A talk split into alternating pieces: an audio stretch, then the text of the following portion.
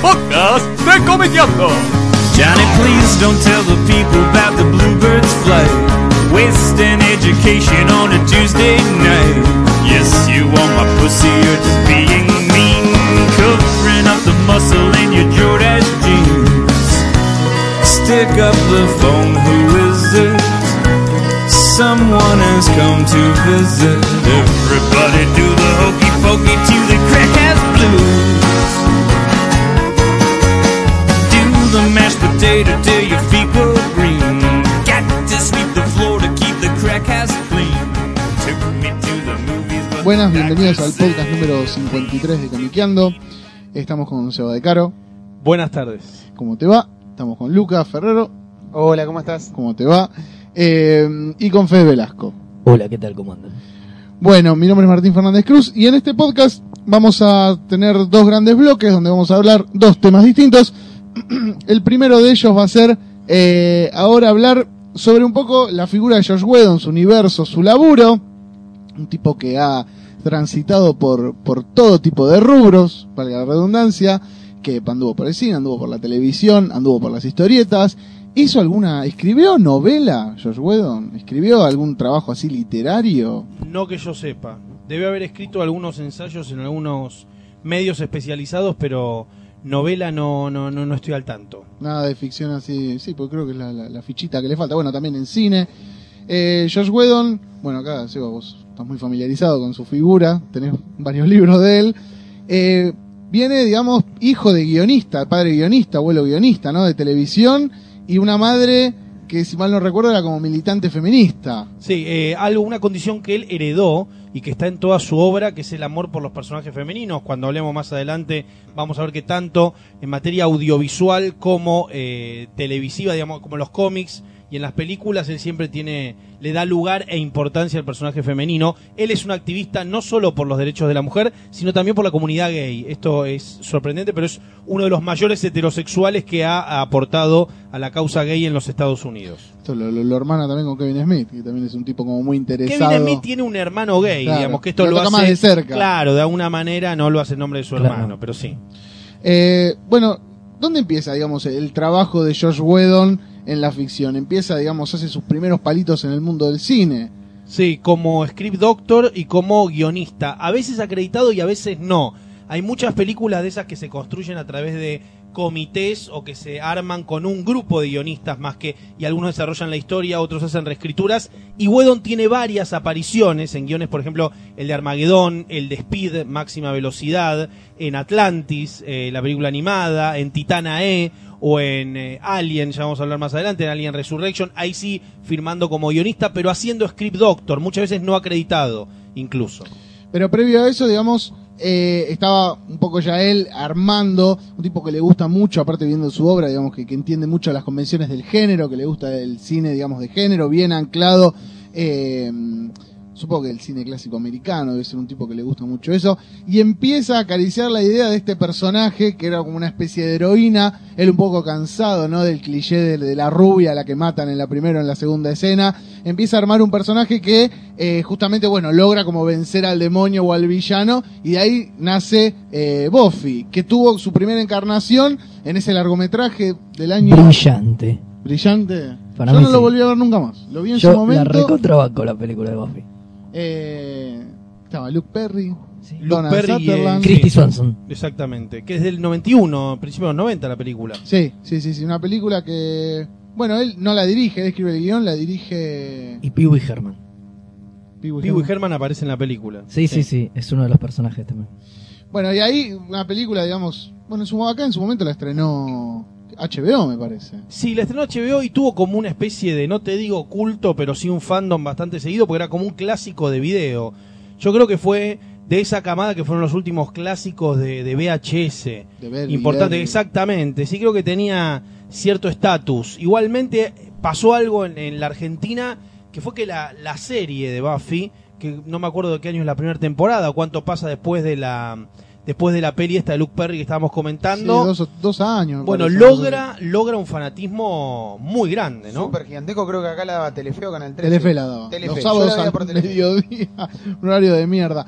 Eh, en uno de los libros de Josh Whedon, el que la tapa ese tipo la- el- con los colores de Obama, comentan que había un productor ahí dando vueltas buscando ver qué cosa, digamos, qué había, qué franquicia o qué producto se podía convertir en una franquicia y, se encuentra con que la primera película de Buffy también, bueno, era una especie de clásico de culto para grupos eh, que siempre la miraban y les gustaba y bueno, dijo acá se puede hacer algo para expandir ese universo y creo que Josh Whedon terminó muy peleado con la productora que hizo Buffy porque Sí, bueno, dicen que la, las película no, no le gustó un carajo, Sí, además. Medio que lo- él se terminó yendo a la mierda, pegando el portazo en medio del rodaje, porque no, no lo dejaban tomar las decisiones y él veía como su, su guion se iba como convirtiendo en algo que no le gustaba.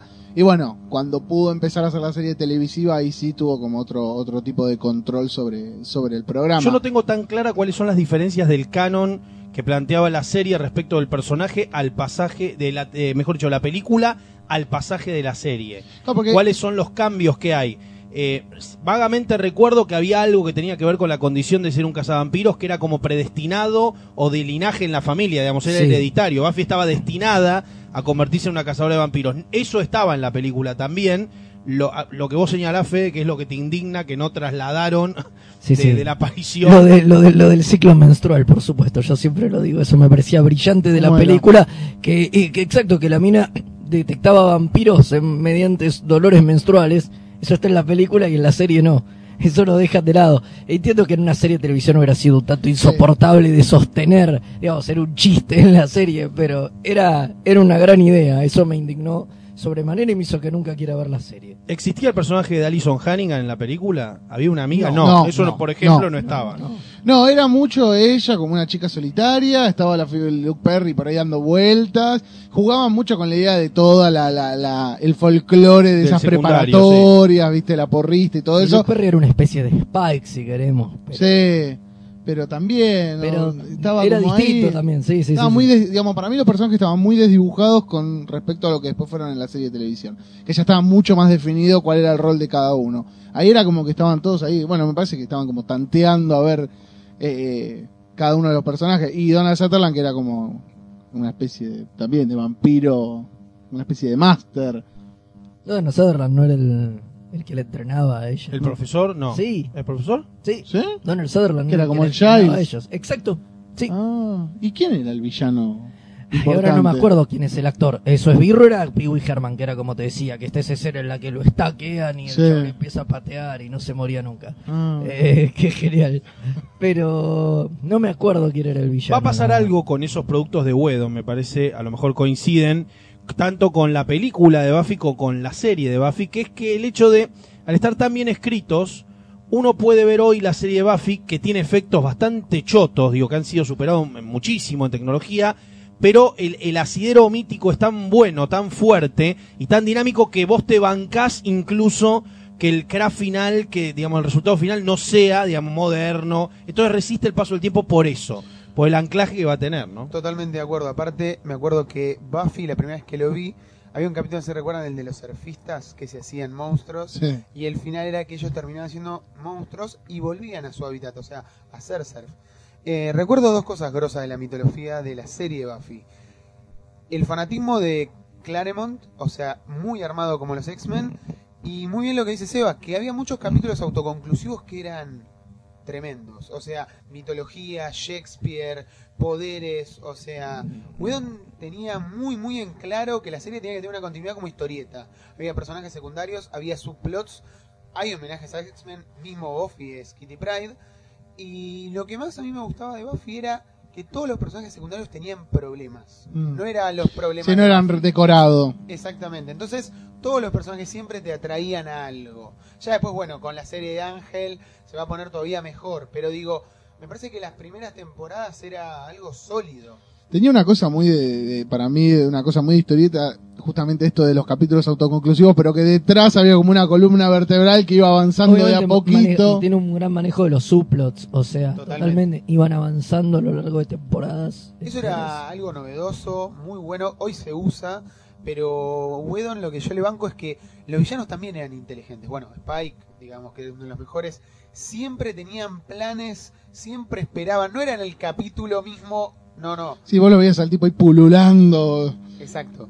Eh, Y otra idea que hay buedoniana, que la vamos a ver en todos los productos que toquemos, es la idea grupal y coral y la distribución del protagonismo, digamos, una especie de idea de colectividad siempre. Digamos, no es un tipo que le gusten los personajes solitarios y, y tratar de concentrarse en eso, siempre le gusta definir un universo y humanizar de una manera no cínica todos los universos que va tocando. Lo increíble también era que en todo este alegato feminista, si se quiere, y bastante humanístico, la que lo protagonizaba y lo llevaba adelante es una chica que se convirtió en el póster boy de los republicanos, como Sara Michelle Gellar, que debe ser lo más opuesto políticamente a Josh Whedon que hay, que trata en cada cosa que toca justamente este pensamiento de izquierda, de una izquierda norteamericana igual, no la izquierda como la entendemos nosotros, ¿no? Sí, sí. Digo, lo más a la izquierda que se puede estar de todo ese mainstream, tratar de colar a unos conceptos que tiene a una bajada de línea política, si se quiere, también. Sí, sí, era una serie que, que tenía muchas ideas, en cada capítulo se veía. Fue una serie que se animó a tratar un montón de temas de manera, digamos que en ese momento era tabú. Siempre se pone como ejemplo, eh, digamos, la condición, lesbianismo. el lesbianismo, digamos, Willow como un personaje lésbico, y que estaba tratado de una manera tan natural, digamos, y tan poco pudorosa, y no, mirá, Poco fijate. señalado, poco, poco Claro. señalado como una rareza o como solemnidad, sin solemnidad. se naturaliza mucho dentro de la serie y cómo el, el grupo de ella lo ve como, está bien, o sea, ¿qué- cuál, cuál es la- cuál es el problema? Que uno es feliz como quiere y listo. Y me acuerdo que en ese momento no había muchas series más como ambientadas en un universo, digamos, tan fantasioso, entre comillas, que tocaran ese tema. Vos veías, no sé, dos Creek que decía, uh, mirá, fíjate. Pero acá Bueno, era mucho más natural. ejemplo, que Dawson's Creek, Kevin Williamson, originalmente su idea era que Dawson fuera homosexual. Ah. Y le dijeron. Le salió igual, ¿eh? No, quedó sí, medio claro, le quedó bastante Lo logró medio puto. No, no, Lo y le único que dijeron. puede tener a Katie En Holmes. ese momento le dijeron: La televisión no está preparada para esto, le dijeron. Qué loco, porque lo de Willow es más o menos Pero no era el en el protagonista. mismo año. No era el protagonista. Claro. No era protagonista. Yo me acuerdo que la Wizard, placer culposo, eh, compré una que era especial de Whedon y que Whedon contaba sus homenajes de Marvel y que él hablaba muy bien de los X-Men. Entonces ahí te das cuenta cómo funcionaba cada personaje de Buffy y cómo decías, ah, pero este tipo se sabe de memoria, Chris Claremont, Tabirne.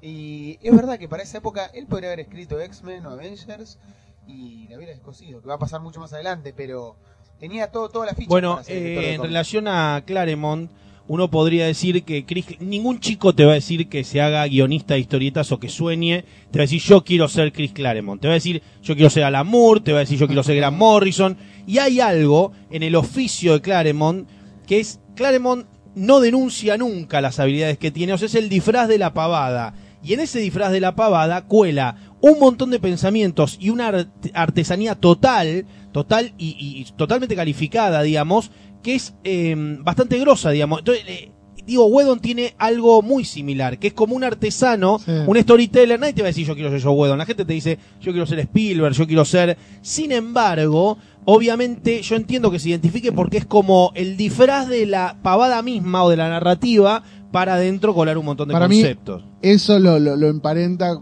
Yo siempre encontré a Whedon muy parecido a muchos directores de Hollywood clásico, por eso, porque en su momento. Michael decía, Curtis, por ejemplo. Nadie dice yo "Ni quiero ser hablar", Michael Claro, Curtis. pero incluso, digamos, tipos que ahora uno es fácil de reivindicar, como John Ford o Hawks, pero en el momento era, sí, hacete una 100 western, películas Ford. en la carrera, claro. Tal claro. cual, y, y el tipo, digamos, vos lo empezás como a arañar un poco más que hay adentro y encontrás como un universo mucho más rico del que se ve como eh, a priori.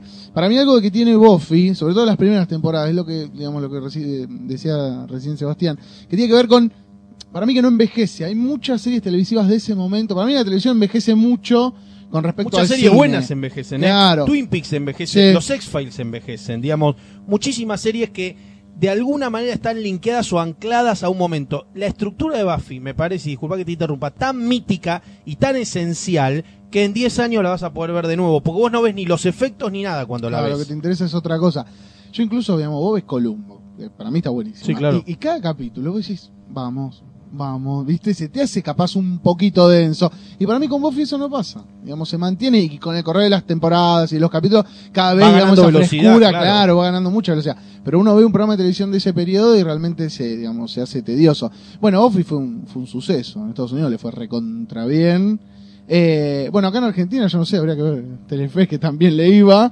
Pero era un programa que Creo andaba que por ahí nunca- bollando. Igual creo que Telefe nunca la terminó de emitir. No, no, no, no, no, La no, Fue muy, cortó. fue muy bien recibida por cierto sector de la comunidad otaku, si se me permite. La, Ah. la- es rarísimo, pero hay una especie de maridaje Es verdad, es entre verdad, ciertos fanáticos del manga y el anime y Buffy, ¿no? Y sobre todo por el protagonismo de una chica, ¿no? Que Sí. viste a comienzos fines de los 90 el tema de la mujer y el cómic japonés era como una chica cazadora de vampiros, las tapas, había novelas. a Vos decís que la 90. única forma que tienen los otakus de ver una mina es en No, la tele. Ah, no, no, ah, no seas ah. malo, Fede. No, no. No, pero Pregunto. me parece que es verdad que el link entre el mundo del cómic japonés, el anime y, y Buffy van de la mano, sí. Sí, aparte las comiquerías tenían mucho material de Buffy. Y sí, era un producto como que encajaba en varios, digamos, rubros o en varios lugares. No sé si habrá un club de fans, sí de X-Files, pero yo no conozco a nadie que hable mal de Buffy. No conozco No, a alguien que le pegue y digas No, y ganó chapa con los años también. totalmente. Ganó chapa con los años. Por ahí al principio me decía es genial, decían es divertida, y hoy todo lo, todo el intrincado de storytelling que tiene dentro de sí la serie la ha reivindicado muchísimo. Va a tener una última temporada en historieta, en formato de historieta. Eh, no, no me acuerdo quién la dibuja. Eh, ahora cambiaron los guionistas. Creo que Ah, hubo como una- un pasaje así de... creo que estaba George Genti y de, de guionista no sé quién quedó ahora. En un momento estuvo Bogan Bogan, que hicieron el enroque y Wedon se fue para Rana Boys. y no, ahora no me acuerdo quién quedó, pero bueno, en Dark Horse seguro le va a ir bien Sí. porque está publicando bastante. Una serie que Buffy que yo nunca confirmé, pero Sarah Michelle Gellar fue la que dijo basta, basta con este personaje. Sí. Digamos, tengo entendido que ella fue la que le puso un fin, porque de hecho uno ve la última temporada y ves el último capítulo y decís, todavía hay acá. Digamos, no es una serie que llegue como cansada al final, no se la Sí, ve. creo que el problema que tuvo es que a Ángel le iba bastante mal. Porque creo que la idea de, de Whedon era volcar varias ideas y decir, bueno, listo, está bien, Sarah Michelle Gellar hinchó las pelotas. Trasladamos todo a Ángel, que siga por ese lado, pero Ángel no le Michelle Gellar, eh, que abandonó para tener una carrera cinematográfica que nunca Que despegó, nunca ¿no? Ahora volvió a la Su primera película, no sé si es, eh, no se va con Jennifer Love Hewitt a hacer lo que hicieron Se el lo verano pasado. que sí. Ahí Sí. aparecen, la matan al minuto 20, igual es como la Janet Lee de la película. Que aparte es el personaje que era Jennifer la Love, antítesis. Hewitt, Jennifer Love Hewitt, otra que nunca más, ¿no, maestro? Otro No. desaparecido en Otra, acción. sí. Yo digo, ¿qué pasa con, con los actores Jackie de televisión que dicen, no, no, no, ahora me voy para decir, largo este personaje que es una mierda? Y aparte, eh, Sarah Michelle Gellar se fue al cine a hacer justamente el mismo papel que era la antítesis total de Buffy. Daphne Blake fue también en la, La Scooby-Doo, Scooby-Doo. Freddy Prince, toda esa pareja horrible, ¿no? Pero Ángel duró un año más, me parece. Ángel llegó a durar, creo que Buffy la terminó de transmitir en el 2003, una Sí, cosa pero así, y Ángel le- tiró un Sí, año más. pero nunca levantó. Claro. Entonces, digamos, No, yo creo que por eso, porque parte del éxito era, era esto de tener una protagonista femenina tan marcada y que tenga una impronta la, la serie. Alguna vez Almodóvar dijo que cualquier película que protagoniza una mujer nunca es frívola, nunca es sobre temas tontos. Y yo creo que hay algo de eso. La diferencia entre tener una protagonista femenina y un masculino, por ahí el universo de Wedon con, con Ángel perdió un poco ese, ese- esa, esa Ángel, frescura. ah, para mí está bueno, pero a veces poco se desinfla. Y con Ángel sí me pasa lo que no, lo que no, no me pasa con Buffy. Esto de que hay capítulos que decís, bueno, vamos a meterle un poco de pata. Como que se, se traban más. ¿Ustedes la vieron, Ángel? poco. Con Ángel muy poco. Sí. Aparte se, se No enrosca la más. Poco y lo que me pasaba es que como no la daban por canal de aire, la veía en casa de amigos de cable y los guiones eran muy complicados. No era tan X-Men, me parece que era más quería ser más sofisticada, Sí. siempre iba a algo más grande. Siempre era como John Byrne cuando quería hacer sagas muy grandes que ya excedían La a su ego, le pasaba algo parecido. Pero bueno, Ángel tuvo, Ángel arrancó en la quinta temporada de Buffy, duró cuatro temporadas o cinco, cuatro me parece. Cuatro me parece. Sí, ya para la última temporada estaba el hijo. Hay un capítulo de Ángel que era muy simpático, que era el que lo convertían en, en- como el Muppet a Ángel. Em, pero bueno, Wedon termina Buffy y después ya empieza, digamos, ya estaba trabajando, ya se había estrenado Firefly. Claro. Sí, Quizás- Firefly la- convive con Buffy. La sí. serie es maldita por excelencia. totalmente. pero su hijo más querido, ¿no? Sí. También, o por lo menos su primer amor, aparte se siembra la, su semilla con Nathan Fillion, que pasa a ser como su, Su su, musa. su- su alter ego en masculino, una- un canadiense que nadie tenía en los planes, eh, y que le da muchísimo espacio, como una especie de Han Solo Sí. renovado. Firefly, para los que no la vieron, es una serie que también plantea una, una guerra civil entre una, digamos, todo un sistema de planetario. Una suerte de western espacial. Claro, tal cual, una- las naves muy sucias y los protagonistas son los tripulantes de esta de la de la Serenity, ¿era? O Firefly. Serenity. Serenity es la película. Sí. Em, bueno, que iban, digamos, haciendo trabajos, nada, llevando mercadería, pero sí, un espíritu muy, muy, digamos, eh, del una, western. una temporada duró. Sí, 13 capítulos. Una temporada dura, eh, Firefly, eh, Serenity se llama esta nave eh, espantosa, rota. Eh, ellos son como una especie de, de, de- de contrabandistas, gente al borde del sistema, de rebeldes. Eh, Nathan Fillion elenco, tema compuesto por Wedon. Wedon hace la música, la canción de Firefly. Firefly tiene tal recepción, ya estamos hablando de mediados y finales de los 90, tal cantidad de ventas y demanda en internet cuando sale a home video, cuando sale en formato de DVD, que empujan los fans a la realización de la película de Serenity. Eh, algo, digamos, cualquiera que se haya comprado en su momento el DVD de Firefly va, va a ver a, o Serenity, mejor dicho, va a ver a Wedon diciendo esta película no tendría que haber existido nunca, pero ustedes le dieron tal vida a esta serie en las ventas hogareñas. Pasó con varios productos. Mallrats tuvo alguna situación similar. Eh, esas películas que se convirtieron en éxito. Pues Clerks, Clerks también Clerks tuvo también, sí. ese éxito de, de- de home video que elevó la película a otro estatus y que permitió secuelas y demás. Y así salen Firefly como serie una temporada y Serenity. Muy recomendable. Eh, Whedon siempre dice que con Firefly estuvo puteando mucho porque Fox la transmitió desordenada de cualquier manera y eso para Whedon atentó contra, digamos, el posible interés que podía generar la serie, que fue un producto muy descuidado desde cómo lo transmitieron. Creo que en Amazon fue el producto más vendido Sí, claro. de todo Amazon, creo que durante dos o tres años. Uno entra ahora. muchas veces atentan contra, Sí, cuando hay contra productos. series. Uno no entiende por qué. Sí. Acá incluso me acuerdo del caso de Cyber Six, que metieron Oh. el segundo capítulo primero y empezaba por el segundo bloque en lugar del primero porque había que ir al primer corte con la moto atravesando una cosa. Ah, Y ese era el, y era el final del segundo bloque del segundo capítulo. No, no Entonces empezaba por el segundo bloque del segundo capítulo. En cualquier lado, básicamente. Vos lo veías y, no entendías un sorete, básicamente. Y también pasa algo con Firefly que la ves Y hoy y a lo mejor a diferencia de Buffy que sí estaba anclada en su tiempo y que la salva, lo que decíamos antes, toda esta construcción mítica, Firefly podría haber sido, digo, es una serie que podría haber convivido con esta especie de edad de oro de las series. Digamos, es una serie mucho más moderna, a lo mejor, para lo que estaba en ese- transcurriendo en ese tiempo. Pues tenía conceptos que apuntaban también a una expansión mitológica mucho más grande que por ahí los productos de ese momento, ¿no? Uno ve en Firefly ahora ve, ve ese puñado de capítulos y sí, realmente sí, el tipo estaba plantando semillitas Sí, claro, para ir claro. para 40.000 lugares y todo lo tiene que terminar medio a la- las corridas en, en la película, que igual es una gran película. Sí, la película es muy buena. Es muy buena y tiene algo increíble que es lograr al mismo tiempo ser hacer muy felices a los fanas de, de Firefly y si no viste ni un capítulo es una gran película de ciencia ficción que es imposible es como el producto perfecto no el que tiene las dos cosas satisface al fanático y puede adoptar o puede ser vista por gente que no tenga idea de qué va Sí. Eh, Y en ese momento va a venir el momento que Whedon se va a hacer amigo de Marvel. En 2004, Claro. el año de oro, empieza el romance. que va a haber la San Diego Mítica Comic Con. Mayo, abril, eh, Joe Quesada dice va a haber un nuevo título de Astonishing X-Men en el 2004 y no se sabía quién iba a ser el guionista, si se sabía quién iba a ser el dibujante, iba a ser John Cassaday. casa de dónde venía John Cassaday venía de ser el dibujante de Planetary, ya estaba dibujando muy bien. Planetary pasa a estar al olvido, o sea, habían salido creo 12 o 13 números y se va a Marvel, o sea, ya había hecho un par de números en Marvel, Casa de hecho el relaunch de Capitán América con los efectos Twin Towers, con el tema de reivindicación de lo que fue. Casa es el que hacía el western ese en Image, el desesperado. Exactamente.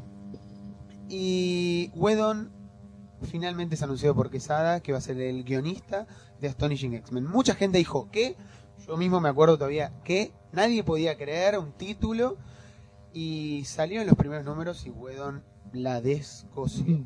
Whedon lo primero que hizo fue poner a Kitty Pride, segundo hacer homenajes a Chris Claremont, tercero usar la mitología de los X-Men de Grant Morrison, acordémonos que para El 2004, Grant Morrison ya se había ido de Marvel las puteadas. Claro, es posterior. Yo siempre tengo la idea de que Whedon es anterior a No, es Morrison. posterior. Claro, es posterior. Era muy difícil y Whedon va a hacer algo muy, muy jodido, que después de Morrison creo que no lo hizo nadie, que es escribir 25 revistas coherentes que se pueden leer de punta Ah. a punta y que no necesitas mucho background de X-Men. Bueno, otra vez lo mismo, ¿no? Otra vez lo mismo. Alguien que no esté muy familiarizado con la mitología de X-Men agarra eh, los volúmenes de Astonishing de Whedon y Casaday y te lo come doblado sin ningún tipo de problema.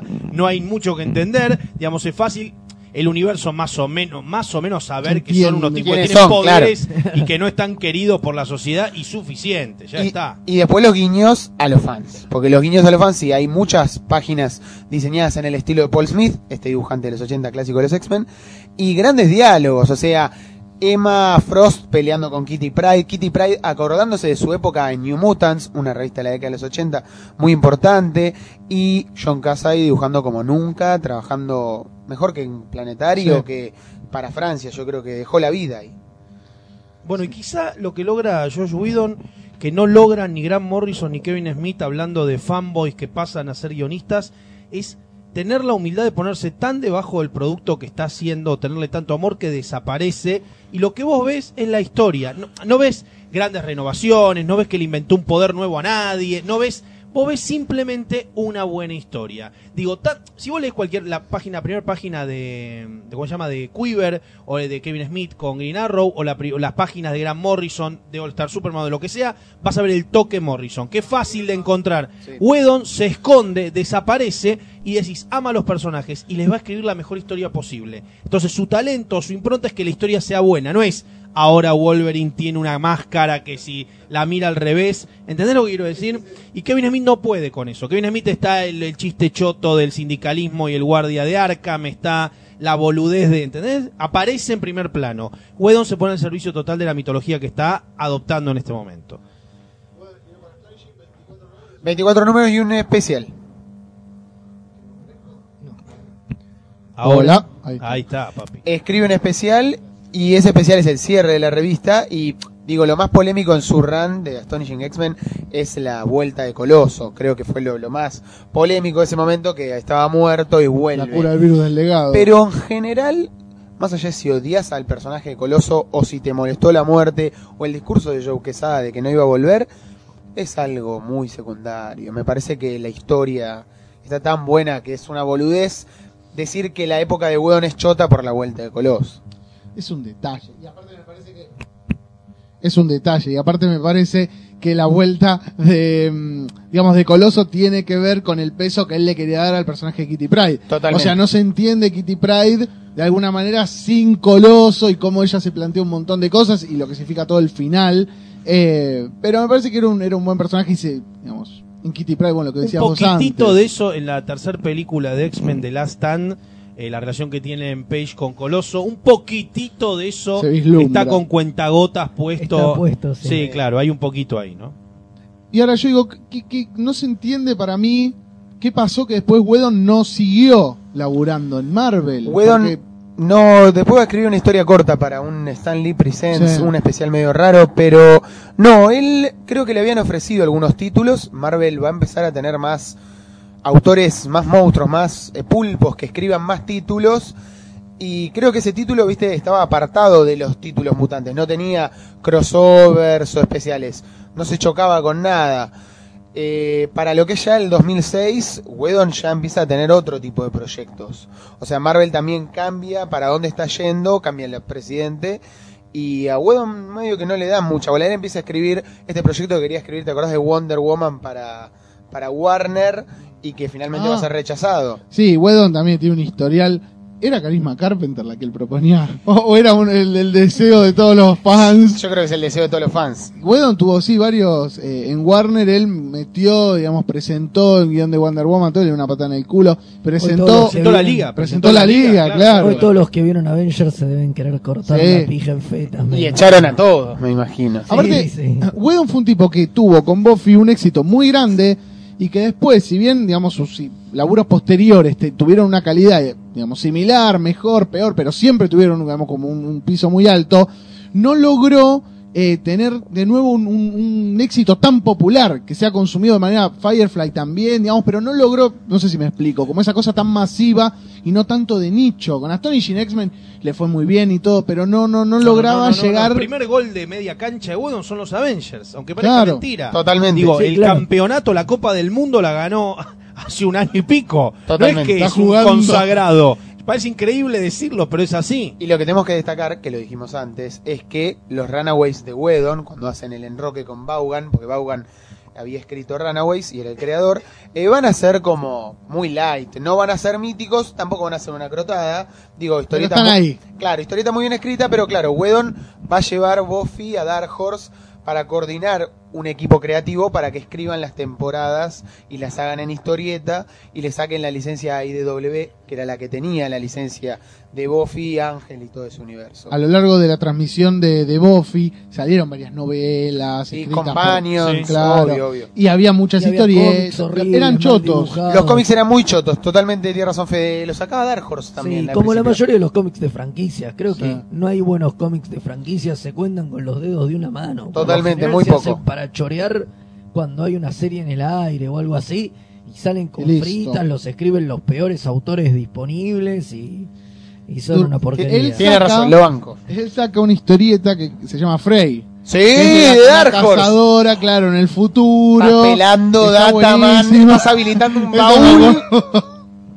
Eh, Frey. pero que también no llega a ser un, un batacazo. Era también otra cazadora en el futuro, con toda una historia. Pero. A mí me gusta el hambre de Wedon, o sea, el hambre de querer buscar siempre, más allá de personajes femeninos o grupos, la idea de su mundo, de crear su propio mundo, construirlo, mitología y salir adelante. Ahora creo que también quería sacar en Dark Horse Presents algunas historias cortas para también otra vez desarrollar eh, un mundo. Y creo que Firefly también llegó a tener cómics. Sí, o Serenity tuvo. tuvo, una adaptación. Tuvo algunas como historias posteriores, una contando la, la- la historia de Bookman, era el, el cura. Ahí Tuvo va. algunas así como, como expansiones. Eh, respecto de los Avengers, no sé si podemos hablar de la película de los Avengers. Eh, Whedon carga con el peso y la misión de tener que cerrar un proyecto muy ambicioso de Marvel, de Marvel Films en este caso, que era el Phase One de toda digamos, esta construcción de las dos películas de Iron Man, la película de Thor, la película de Hulk, la película de Capitán América y finalmente la película de los Avengers. Cuando nombraron a Whedon como director, otra vez, todos dijimos Whedon, siempre lo mismo, ¿no? Como Whedon todavía no después de. Kenneth Branagh, después de John Favreau, ¿por qué no vuelve John Favreau que había hecho y si te fijas, y esto otra vez vuelve a ser increíble, que salvo la de Louis Leterrier, la, la película de Hulk que quedó murió en el olvido, la de Edward Norton, pero que está en la continuidad, que tiene la escena extra y tal, eh, los otros directores, John Favreau, Joe Johnston y Kenneth Branagh, son directores que a su película, a Thor, Capitán América y Iron Man, le han metido su impronta, tienen tratamientos diferentes, tratamientos personales, digamos. Vos te acordás que Favreau decía yo quiero hacer una película como de Robert Altman de superhéroes, la primera Iron Man es muy rara para película de superhéroes, la segunda también, es una peli más lenta, más seria. Joe Johnston, un tipo que venía a hacer Rocketeer, digamos yo supongo que lo eligieron por eso y por el manejo que tenía de efectos especiales y de acción, hace Capitán América y Kenneth Branagh, bueno, dirigió Enrique V, Hamlet, denle Thor. Eh, Josh Whedon tiene que juntar a toda esa gente, manejar esos egos, son 12 millones de personajes y sale airoso de lo que creo que lo dijimos en algún podcast anterior cuando justamente estaba en cartel la película de los Avengers. Para mí la mejor película de superhéroes pura de la historia. Esto no quiere decir que no, que no haya otras películas de superhéroes que tengan mejores actuaciones o mejor dirección de cámara o lo que sea. Yo lo que digo es, nunca vi tan bien retratado lo que es el espíritu superheroico, otra vez de manera tan humilde y que funcione tan bien como en esa película. Esa película es solo de superhéroes. No hay segundas lecturas, no hay esto en realidad es una metáfora sobre... No, hermano, es como ver un dibujo animado de los 70 o de los 80 de superhéroes, pero con gente. Quizá, quizá el único que está meando un poco fuera del tarro, y debe ser porque debe ser indomable, es Robert Downey Jr., que es para patearle las bolas con, eh, con 11 personas. Porque la verdad, cada vez más canchero, cada vez digo, debe haber pedido todos los putos remates de las escenas, debe haber pedido todo, es el último que entra, ¿te acordás, no? Sí, sí, Eh, sí. pero me imagino que debe ser lo más insoportable del mundo, porque debe creer que es el rey de los Avengers. Pero me parece que está muy bien compensada la película. La película está muy bien armada y es como decís vos, digamos, es, es de nuevo un tipo poniéndose al servicio de, De personajes todo. ya establecidos, no solo en lo que es del cine, sino también en la historieta, que arma todo como un tipo que construye puentes, ¿viste? Y sí, cada personaje venía como con una impronta muy propia. Ahora, ¿dónde está Wedon en la película? Vos acordate de la película. ¿Dónde, ¿En qué escenas está Wedon? ¿Dónde está Wedon en la película? ¿Por dónde entra? Para mí entra por Jill, para mí entra por Phil Colson, para mí ahí está Claro. Wedon. Esos son los momentos wedonianos como el personaje de Wedon, Phil Colson. El personaje de la película, los momentos de Wedon son en el Hell Carry cuando está eh, la minita esta, que la morocha que es de Jill también. María están- ahí está Wedon. Wedon Totalmente. puro, digo. No, porque después están los héroes que no los va a inventar él, que son personajes que tienen años, siglos de historia, pero digo, por ahí aparece un poco, si querés que aparezca un poquito Wedon. Que llega Colson, que está Stark, Sí, ahí está, ahí está. Ahí, ahí aparece Wedon. No, y aparte de eso, después va el eh, Colson va ahora a producir una nueva serie que va a ser Shield, en la Shield, que claro. va a estar otra vez Whedon como director, co-guionista y supervisador. Pero sí, yo creo que la película Avengers tiene algo muy raro, que yo me acuerdo que no la vi en cine, la vi en la casa de un amigo, eh, que mezcla muy bien el espíritu de los Avengers y el de los Ultimates. Pero no los Ultimates de Miller, que son cínicos y mala leche y todo tiene que tener problemas. Me parece un poco, me hace acordar un poco el de Jonathan Hickman. Grupo, ciencia ficción, tiene que pelear contra una amenaza, tiene que quedar claro. No leíste Avengers, tenés que entenderlo. O sea, la película es inevitable decir, quiero leer algo de los Avengers. O sea, me parece que la película generó eso, que la gente dijera, wow, está muy bueno todo esto. ¿Cómo se enfrentan a unos monstruos? Aparece Loki, Hulk, Thor. El combate es divertido, el combate es largo y divertido, cosa que no pasa en la, últimamente en las películas que tienen mucho despliegue, que vos no entendés quién va ganando, quién va perdiendo. Digamos, acá es, hay momentos utilizados dramáticamente muy bien. Digo, desde Hulk arrojando a Iron Man contra el, el vórtice ese para que recupere el teseraco, digamos, cosas que están muy bien, muy bien resueltas de cómo pelean y por qué se pelean y que se caguen a piñas entre todos ellos es increíble. A mí lo que. Sí, no. A mí lo que me pasó con, con Avengers es que no me saturaron las peleas. Llega un momento que, digamos, hay, hay películas que vos ves las peleas y tú decís, basta, loco, no puede ser que que rompas ganar, 47 edificios. Pero la película era como divertida. Vos la veías, era como que el tipo es muy creativo a la hora de mostrar la pelea y lo que decías vos, digamos, no. O sea, todo el tiempo entendés lo que está pasando. No es, a mí me pasa, digamos, yo siempre digo lo mismo con Transformers. Yo veo Transformers y no entiendo nada. O sea, se me hacen confusas las peleas. Y acá el tipo tiene otra mano, es mucho más prolijo. Es como que uno, digamos, se asombra, es como que más divertido. Y otra cosa que también nos hizo creer es que Black Widow puede ser un Avenger. Digo, di- Ah. dejémonos de joder con Black Widow, que nunca fue de verdad un Avenger. Cuando apareció como primera vez como Avengers en los cómics era bueno. Esto me parece un poco nefasto. Y en la película la verdad que le encontró una vuelta al personaje. Era Hawkeye, boludo, también. Hawkeye, pero para, el que todos sabemos que los que leen cómics de Avengers, Hawkeye es un personaje emblemático. Sí, obvio. Ahora le pusieron rock. ba- Bancamos a Hawkeye. Le pusieron otra ropa y todo, y es verdad, eh, llevado a la pantalla, le buscaron una Aparte lo- vuelta. Lo, tenés que poner al lado de todos esos monstruos, digamos, y que, y que tenga presencia. Ese es el tema de manejás a un dios, a un Jekyll y Hyde, a un super soldado, a un adicto a la tecnología con poderes. Y después tenés a una espía y a un tipo que tira flechas. Es Rolf Flint. Ahí, ahí es donde como que ahí Pero ve, se la banca. ahí claro, ahí es donde lo ves a Whedon armando bien el equipo, la unidad y los guiones. Yo creo que el único personaje que para mí no brilla tanto y por ahí no sé si es por el actor o porque Robert Downey es el Capitán América. Para mí el Capitán ¿Te América parece? Sí, la película de Capitán América, no sé qué les parece a ustedes, A mí me para mí es una de las mejores. Sí. Yo la vi en la casa eh, también de otro amigo, me pareció espectacular. No me va a gustar la segunda porque no estoy A mí muy de es acuerdo. la que menos me gusta, pero. Pero tiene cosas muy, muy originales la de Capitán América. Digo, va muy recorriendo toda la carrera del Capitán, Segunda Guerra Mundial. Está bien, por ahí el tema de los nazis, pero Whedon Pero está bueno, digamos, toda una cosa así en Yo la lo que queda claro en la película, y a lo mejor es por el actor, lo que vos decís que el carisma de Robert Downey es mucho más que Chris que el Evans. del pibe este, claro. Lo que digo es, queda claro que los Avengers, el capitán es el capitán. O sea, Totalmente. eso queda clarísimo en la película, ¿eh? Sí. Le otorga el lugar de, el capitán es el que los maneja y los lidera. Es como Superman en la liga, y están todos supeditados a él. Eso queda claro. De ellos cuatro, el que la tiene grande es el capitán.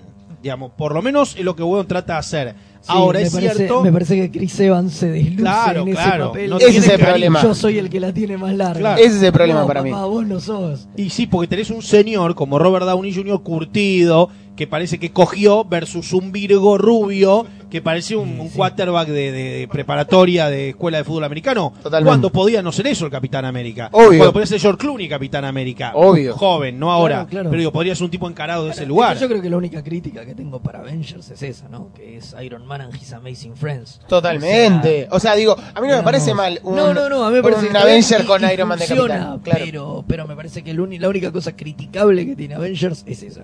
Es Iron Man y su... Pero eso es. Robert Downey Jr. Claro, tiene que ver Sí, con, obvio, con Robert Vale, Downey. Sí, en realidad es Robert Downey Jr. en His Amazing Friends, sí. También, por lo menos, o por la duda, le avisamos a todos los oyentes, como siempre, que la gran noticia de este año de lo que es Avengers es que la Avengers 2 va a ser contra Ultron, se va a llamar Age of Ultron, pero no como en el cómic que es una estafa. Y no va a estar Pim, boludo. Van a hacer que Ultron lo invente Tony Stark y sé que voy a salir del cine a las puteadas. Sí, esa es una de las cosas polémicas, le queremos avisar que ¿Qué Iron Man va a pasó, ser... qué pasó entonces con, eh, con el malo? Que, ¿Qué pasó con, Con Thanos. Con Thanos. Thanos se lo van a reservar para la Galaxy 3. se viene. Claro, no le pueden poner a una película a Thanos, le pusieron Guardians of the Galaxy. final de Avengers. Claro, pero para mí se lo van a guardar. Es muy grosso el chabón, entonces lo van a guardar para la 3 y para en Guardians of the Galaxy. En Guardians of the Galaxy seguro Thanos va a hacer una pasar masacre. a saludar Obvio. y después lo van a guardar para la Sí, 3. sí, esto está todo armado. O sea, digo, Marvel en La 3, boludo. Hacen este- 80 películas en Pero el pará, medio. pará, para mí, Thanos, yo, yo estaba seguro que el tipo se iba para Guardians of the Galaxy. Y No. que en Avengers 2 iba a tener como una peleita No, al no. principio. Va, va a estar seguro en Avengers 3 porque en Guardians of the Galaxy va a estar Nebula, la hija de Thanos, que es la acompañante del Doctor Who, Karen Gillan, y seguro que va a ser una masacre. Una que es muy fea, ¿eh? Una colo que está re Sí, fea. bien. No le, Sí, no le da sí. bola. Te nos querés besar, pero no queremos que nos toques. No, bueno, pero eh, claro, Pero con asco. No, un asco. Esa colorada es muy fea. ¿eh? No te la recomiendo para una cita.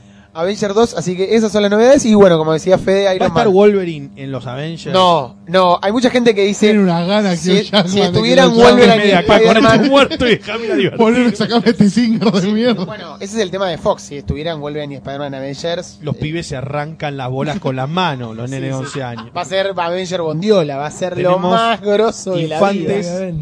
¿No? Una nota al pie es lo que debe ser tener 11 años en este en este mundo. Lo mejor. Porque nosotros estamos bastante cebados, somos gente grande, pero un chico de 11 años está llorando lágrimas de sangre. Sale de ver porque- Transformers. Claro, Ve Avengers y después ve Pacific Rim. ¿Qué le queda? Ves Avengers y, y los pibes estaban en llamas, maestro. Los pibes estaban, no podían más, nadie puede más. Están eh, quemados de la mente. ¿me Yo fui a ver? Tintin, no sé si la vieron. Sí, ¿Cuántos chicos tenían cerca como súper emocionados?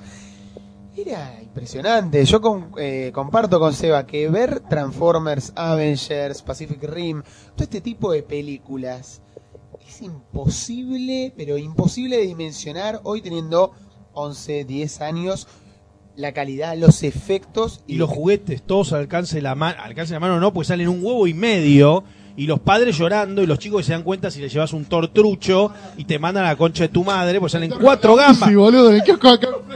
¿Cuánto? Para, para, para. Lucas, Lucas que es un profesional de esto. y el set de Avengers con Batman, boludo, ese es buenísimo. Ese es brillante. Eh, ¿Cuánto tiene que poner? Se vienen las fiestas. Entonces un chico quiere los cuatro Avengers. 500 pesos. Cada uno. Cada uno.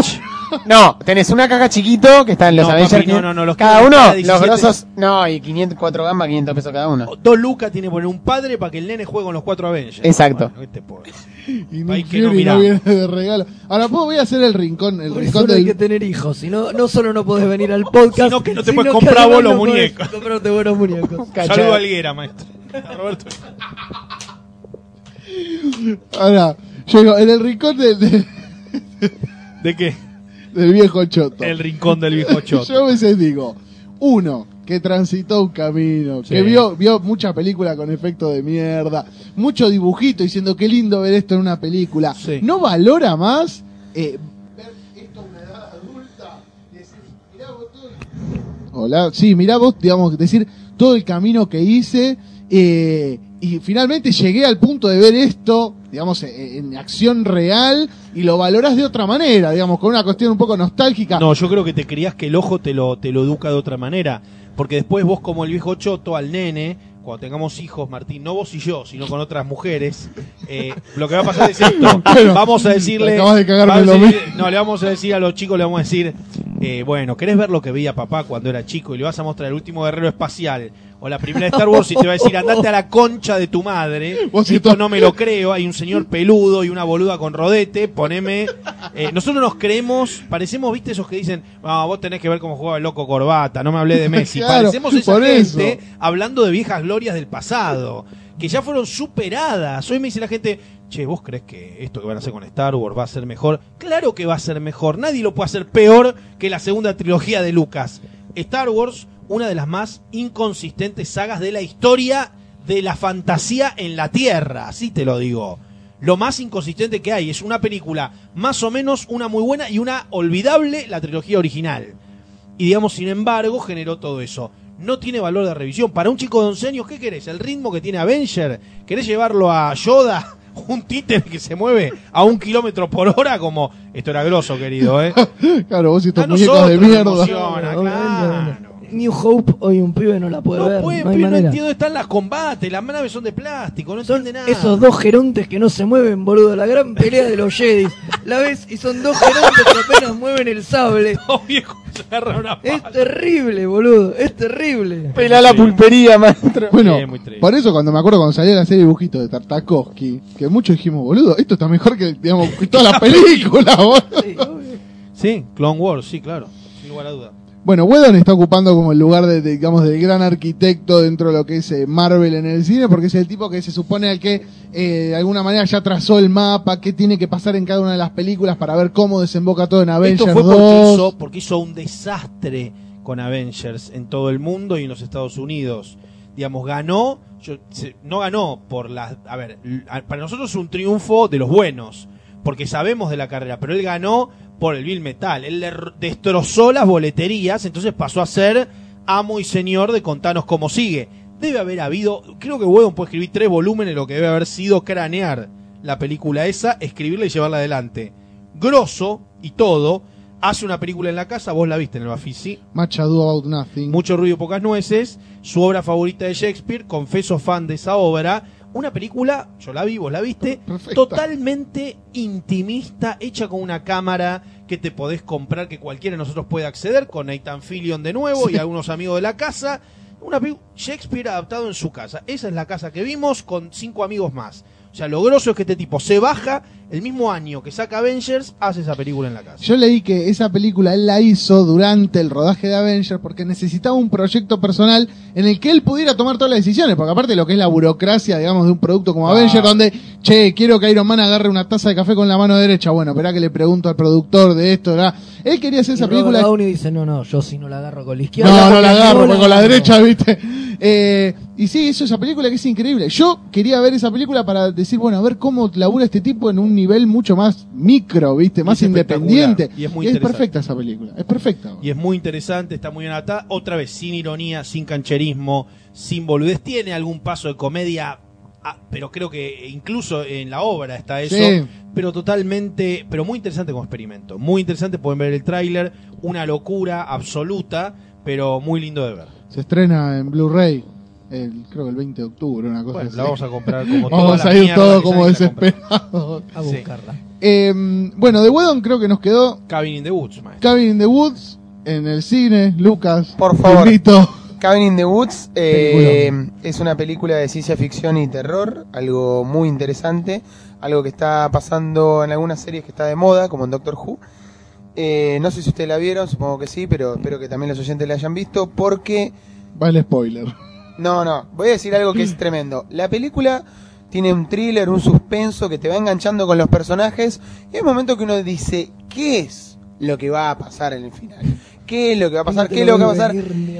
Y el final es increíble, no se puede creer. Yo no lo podía creer esa semana, he visto Drive, Cabin in the Woods, pero juro que Cabin in the Woods tiene, maneja una tensión y un, un amor por un personaje que no, no, no, no se puede creer. Richard Jenkins, el, pr- protagonista que maneja de otro lado del bando de los buenos y los malos, que maneja la oficina.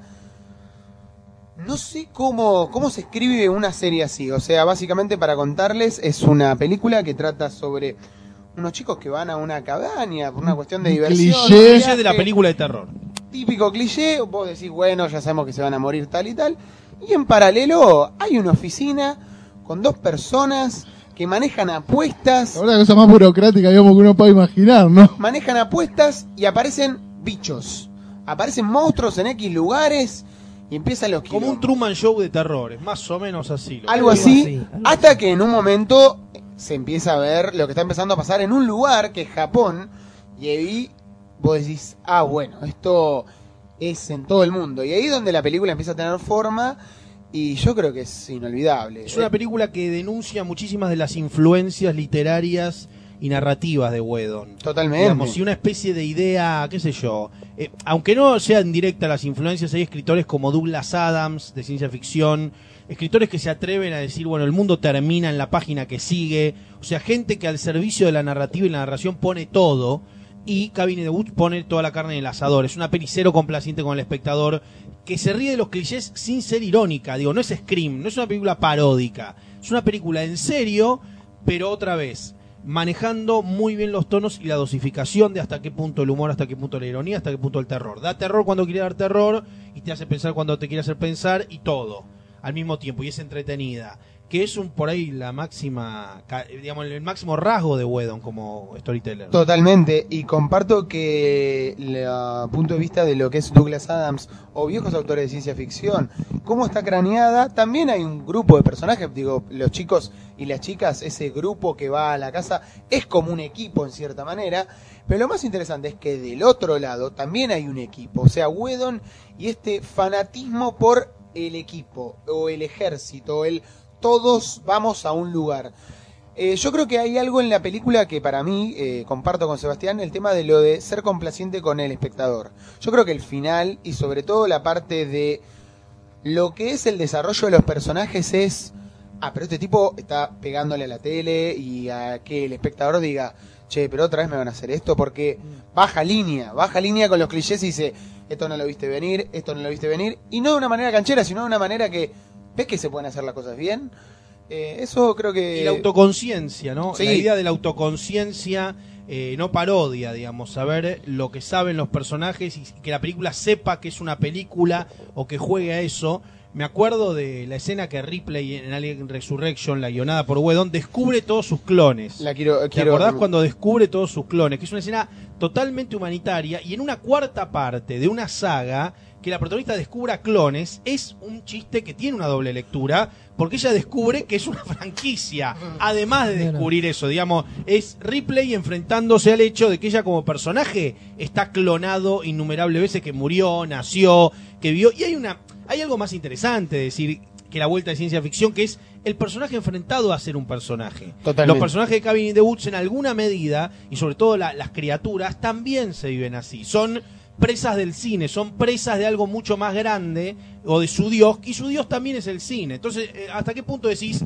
están enfrentando al dios de verdad o a dios de verdad o están enfrentando a los dioses de la industria o están enfrentando a ser elemento cinematográfico? Bueno, ese, eh, perdón, es el, digamos, un poco el, el- el gran dilema de vos, la idea en Toy Story. Sí, claro. Digamos, donde también metió mano Whedon, el hecho del muñeco enfrentándose a, a su propia, digamos, cuál es mi razón de ser. No es la que yo creía, es otra. Totalmente, pero creo que en Toy Story, al igual que en Alien 4, Whedon plantea algo súper comiquero. Súper comiquero. Alien 4, eh, recuérdenla que tiene cosas como el efecto del clon, otra vez el super equipo, los distintos personajes y cómo cada uno va enganchando, cómo de a poco se lo van comiendo de a uno, dejan las armas, agarran, pasan de tomar lugares a perder lugares, a ir a otros lugares. Bueno, y está la Kitty Pryde que vendría a ser Winona Ryder. Hay un personaje Totalmente. nuevo y wedoniano. Totalmente, parecido totalmente. a Siempre, Gellar, siempre. que es Winona Ryder. Banco a full eh, Alien 4 y no es un placer culposo. Bueno, de Whedon me parece que nos quedan dos eh, de televisión. Primero Dollhouse, Dollhouse. otra para mí una, muy, una gran serie, pero muy incomprendida, es una serie muy difícil Maldita. de entrarle. muy Maldita difícil. y muy rara también. Eh, ¿Qué es del 2009, no? Me O parece antes. 2009, 2010. ¿Cómo se llamaba esta chica, la morocha? Elisa Dushku. Elisa Elisa Dushku. Dushku. Bueno, fe. Sí, claro. Sí, sí. Hay un silencio, se hizo sepulcral. Pero, pero también una serie, digamos, dos temporadas, creo que tiene 13 capítulos cada temporada.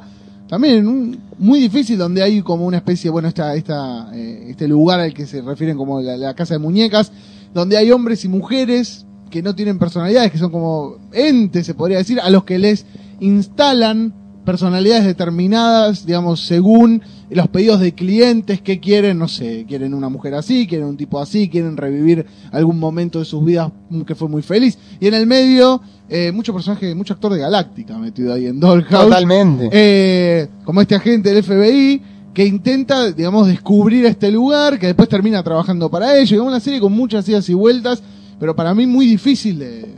Yo la veía y decía, "¿Esto- esto ¿cómo llegó a la tele? Yo creo que lo que dijimos antes tiene que ver un poco con el tema de que él busca también tener su propio producto, además de trabajar para las grandes empresas. Entonces no perder su voz. Digo, pongamos la voz en X-Men, pero también hagamos nuestro proyecto. Entonces no sabotea tanto su voz trabajando para Warner o para Marvel y sigue buscando nuevos universos, buscando nuevos riesgos con series. Para mí, Whedon siempre que vaya a buscar un nuevo proyecto, me van a dar ganas de verlo. Después podemos decir si es mejor que Buffy o qué tal. Bueno, pero... eh, domar su ego y disfrazarse de artesano que puede sacar las papas del fuego es lo que hace que se cuele en proyectos de una envergadura gigante. Porque vos decís, bueno, ya vamos a Grant Morrison y ya sabes que vas a tener que sentarte a negociar, que te va a romper las pelotas, que te va a decir, Obvio. yo soy Grant Morrison, maestro. En cambio, Wedon parece un colorado buena onda, que bueno, le fue mal, le fue bien, y lo llamás. Y se mete y hace lo que se le canta el orto sin que vos te des cuenta, vos siendo el jefe, que está haciendo lo que se le canta el orto. Entonces, saca un montón de cuerpos de ventaja por sobre otros personajes que necesitan tener un ego que los represente ser una marca en sí mismos. Y Wedon es un boxeador de 12 rounds, no es un noqueador de tres trompadas en el primero. No, no, no. Entonces sabe que la pelea es larga y que él sigue haciendo obra, digamos, de manera contrabandeando, toca acá y toca allá. Yo creo que, que es una receta muy interesante. Súper interesante y para... para Como Claremont. Totalmente, sí, sí. Bueno, Claremont podemos hablar un podcast, varios podcasts porque es uno de los más grandes. Digo, de Marvel no, no, no hay con qué Sí, pegarle. pero nunca va a estar, nunca va a estar mencionado otra vez, nunca nadie te va a decir yo quiero No, ser no, no, no, por eso, Bueno. por eso hay que reivindicarlo, Wedon. Y ahora hace poco salió un libro muy interesante, se llama Wedon Conversations. Estos libros que son autores de cómics, pero en el caso de Wedon habla todo de cine y es una entrevista larga en la que se repasa toda su carrera. Algo que a veces es raro, que la gente quiere buscar un libro sobre un autor, sobre un cineasta y que hable específicamente del medio y sobre sus influencias y qué opina de tal cosa y qué pasó en el set con tal. Eh, está muy bueno, lo recomiendo. Bueno, lo último... El capítulo de The Office. Hay un Ah, capítulo de The Office dirigido por dirigió. Wedon y escrito que es el que tiene el murciélago dentro de la oficina. Hay como un chiste a Buffy, ¿te acordás? Que hay un murciélago suelto dentro de la oficina ahí, que también lo ves y vos decís, bueno, vamos al capítulo de Wedon, y no es un capítulo que se eh, respeta el canon, Wedon va y se pone al servicio de la Biblia de estilo de The Office, es un capítulo más, totalmente, es un buen capítulo, pero no es el capítulo, llegó Bueno. el capítulo, es un capítulo lindo de la serie. Lo mismo, ahora me acordé, el capítulo de Glee. Él Claro. un capítulo de Glee donde también, lo mismo, es un capítulo más. Vos lo ves divertido, sabés que está a la mano de Wedon, pero pero no no vas a ver nada que digamos nunca va a decir bueno este es mi capítulo me llamaron a mí entonces cambio el, el canon siempre respetuoso digo un poco la receta no eh, lo- la última serie así que no, nos faltaría repasar es el musical, el Doctor Sing, Along Blog. bueno espectacular. Otra vez en la tesitura de lo que hizo con mucho ruido pocas Sí. nueces. Proyecto o sea demostrar que se puede hacer un producto online filmado eh, de manera absolutamente guerrilla pero extraordinario. Todas las canciones son de Wedon ahí sí despliega su talento como compositor vuelve Nathan Fillion está el muchacho este el de No How I Met Your el nombre, Mother sí. el rubiecito de How I Met Your Mother Barry Stinson se llama How I Met Your Mother, pero no me puedo acordar. este que hace comedias stand-up es como un divertido maestro Que es el que aparece en el, en el capítulo de Glee. claro ¿cómo se llama? Neil Patrick Harris. Neil Patrick Gracias, Harris. Ah, claro, sí, Bueno, crack, está. Doctor Horrible Sigan Long, que tuvo también una especie de, de ventas divertidas en Blu-ray, en DVD, lo pueden comprar. Son tres episodios, creo, que vienen y cuentan. Hay unos running commentary donde Wedon cuenta cómo fueron hechos. Es una especie de, ¿qué podemos decir? Rocky Horror Show o de, o de, de ese tipo de serie propuesta llevada eh, ¿no? a un formato de webisodio.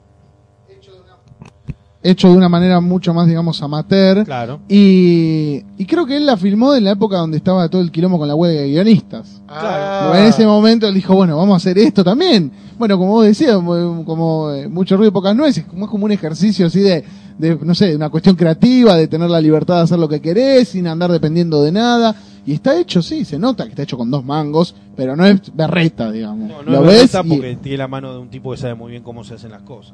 y sí. Bueno, queda de Wedon, sí. Septiembre Shield, lo de Ah. Colson Leaves. Sí, obvio, se viene ¿Va a ya. dirigir él el primer episodio o no? Sí. El primer Sí, capítulo piloto lo, dirige él y supuestamente la serie está supervisada por él. No sé si escribe todos los capítulos. Pero Nah, a esta altura. Ah, No el creo, hermano no lo mencionamos. El hermano de Wedon, que también, Jed Wedon es, que también está muy metido siempre, que escribió, creo que el guion de Frey lo escribió con él, y el piloto y gran parte de la serie de Shield la va a escribir junto el- con su hermano. El trailer de lo que es el primer capítulo, todo lo que le venimos quemando la gorra, lo mismo. Equipo recluta, el mismo trailer muestra cómo se va reclutando a todos los personajes y cómo eso va a dar a este nuevo mundo, que obviamente va a tener una serie, una ongoing en historieta, y que también seguro, yo estoy muy seguro, de que va a abrir una nueva manera de cómo contar en lo que son las nuevas series de televisión. Es la revancha de Wedon en televisión, digamos, de entrar ya pisando fuerte, ya con un nombre armado, con una franquicia instalada. Digamos, ahí ahora ya tiene todas, digamos, la de la industria como para decir, bueno, acá hago otra vez, digamos, capote. Ojalá porque esto va a ser, hagamos una de héroes, pero de verdad, no como Heroes, que era un desastre. Yo no la vi. Vi Y un poquito. te salvaste porque era bastante choto. Sí, yo vi un poquito y no, no. ¿Vos no la viste? Yo la vi un poco, vi la primera temporada nada más. eh, y la verdad no, no, no, no fui muy feliz. Yo la vi completa. Llegó. Llegó Fede. No, yo vi la primera temporada y me pareció un rip-off Astro City, pero después salió un cómic también, ahora va a volver otra sí, vez. Sí, sí, sí. ¿Qué sé yo? A mí me parece que tiene una segunda temporada espantosa. Una tercera más o menos. Para la cuarta levanta. Y la primera yo, yo la banco. La primera me parece que, que está bien. No, también estaba muy influenciada por Lost. Era un Sí, momento jodido para hacer series. ¿entendés? Tenía todo ese tema de meter misterios todo el tiempo también. De tirar Como que no se definió nunca la serie. La serie no sabía si era de superhéroes, de intriga mítica. Era código eh, X. Entonces había muchas cosas tiradas eh, sobre la mesa que no se pudieron. Por ahí el, el origen o la idea primitiva era mucho más interesante. Y hay algo para señalar. Para mí Wedon es exactamente en los medios hoy audiovisuales el reflejo exacto negativo de J.J. Abrams. O sea, J.J. Abrams parece...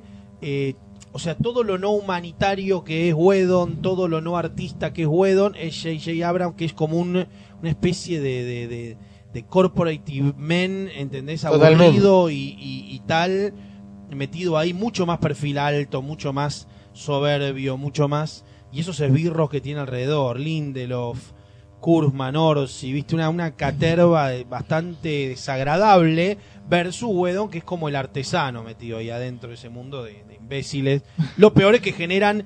Y ahora, mientras digo esto, hay un imbécil escuchando esto que quiere ser como Orsi Kurzman, como Lindelof. Puede ser. No Ese entendés cara nada, de mierda de. Lindelof, que tiene una cara de pelotudo que no puede más. Un arruinador profesional de, de- de- franquicias y series. ¿A, a vos te, eh, te gusta los? ¿Viste lo que es Lindelof? ¿Lo viste? Anda a la concha de tu madre, Yo me acuerdo cuando siempre habla el Little fue un momento y dice, no, cuando lo conocía J.J. Abrams, creo que decía que, que llevaba una remera de Star Wars y yo Sí, dije, uy, este anda tipo es del palo. pelotudo. Yo puedo andar de Bueno. camisa, así. Son, son lo peor, son el- lo peor, man. Son lo peor. De hecho, Wedon, creo que eh, Wedon siempre suena en proyectos que capaz termina agarrando a Abrams, porque en Star Wars muchos decían, che, para mí se la tiran a Wedon. Esta. Bueno, para mí se se, la tiran a Wedon. Bueno, pero hubiera sido mágico, ¿viste? Hubiera sido lo mejor. Que Wedon me parece un tipo mucho más cercano a los productos que agarra. Wedon un tipo viene que ya a lo... acá y se toma una birra, viene con, con el Guera, maestro. Pero, pero, el otro no, Abrams es, Abrams es del pro, boludo, dejate joder. En la corpo. Bueno, muy bien. Eh, ¿Algo más así que les haya llegado el Rodríguez tintero de Larreta y J.J. Abrams, un solo corazón. No, está- estamos... Ah, no, ya pasó la veda. Bueno, igual cuando escuchen eso. Esto ya, ya va a haber un nuevo gobernante del ¿A quién país. votaste? Sí, Lex Luthor va a manejar la Argentina. No, cuando escuchen no. esto. Bueno. Bueno, em, vamos, vamos a escuchar una canción y después vamos para el segundo bloque.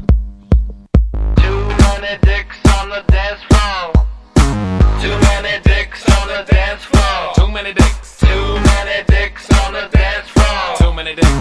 Too many dicks on the dance floor. Too many Going to the party, sipping on Bacardi. Wanna meet a hottie, but there's Adam, Steve, and Marty. There's Billy, Todd, and Tommy. They're on the from the army.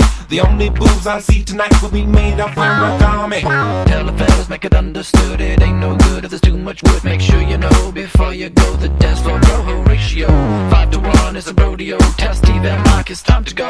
Wait outside all night to find 22s in a conga line. Too many dicks on the dance floor. Too many dicks on the floor. Spread out the dicks. Too many dudes with too many dicks. Too close to my shit. Too hard to meet chicks. I need better odds, more broad, less rods. I can't do new battles. Of what they count from. Too many men, too many boys, too many misters, not enough sisters, too much time on too many hands, not enough ladies, too many men, not enough ladies, too many men, not enough ladies, too many men, too many men, too many men.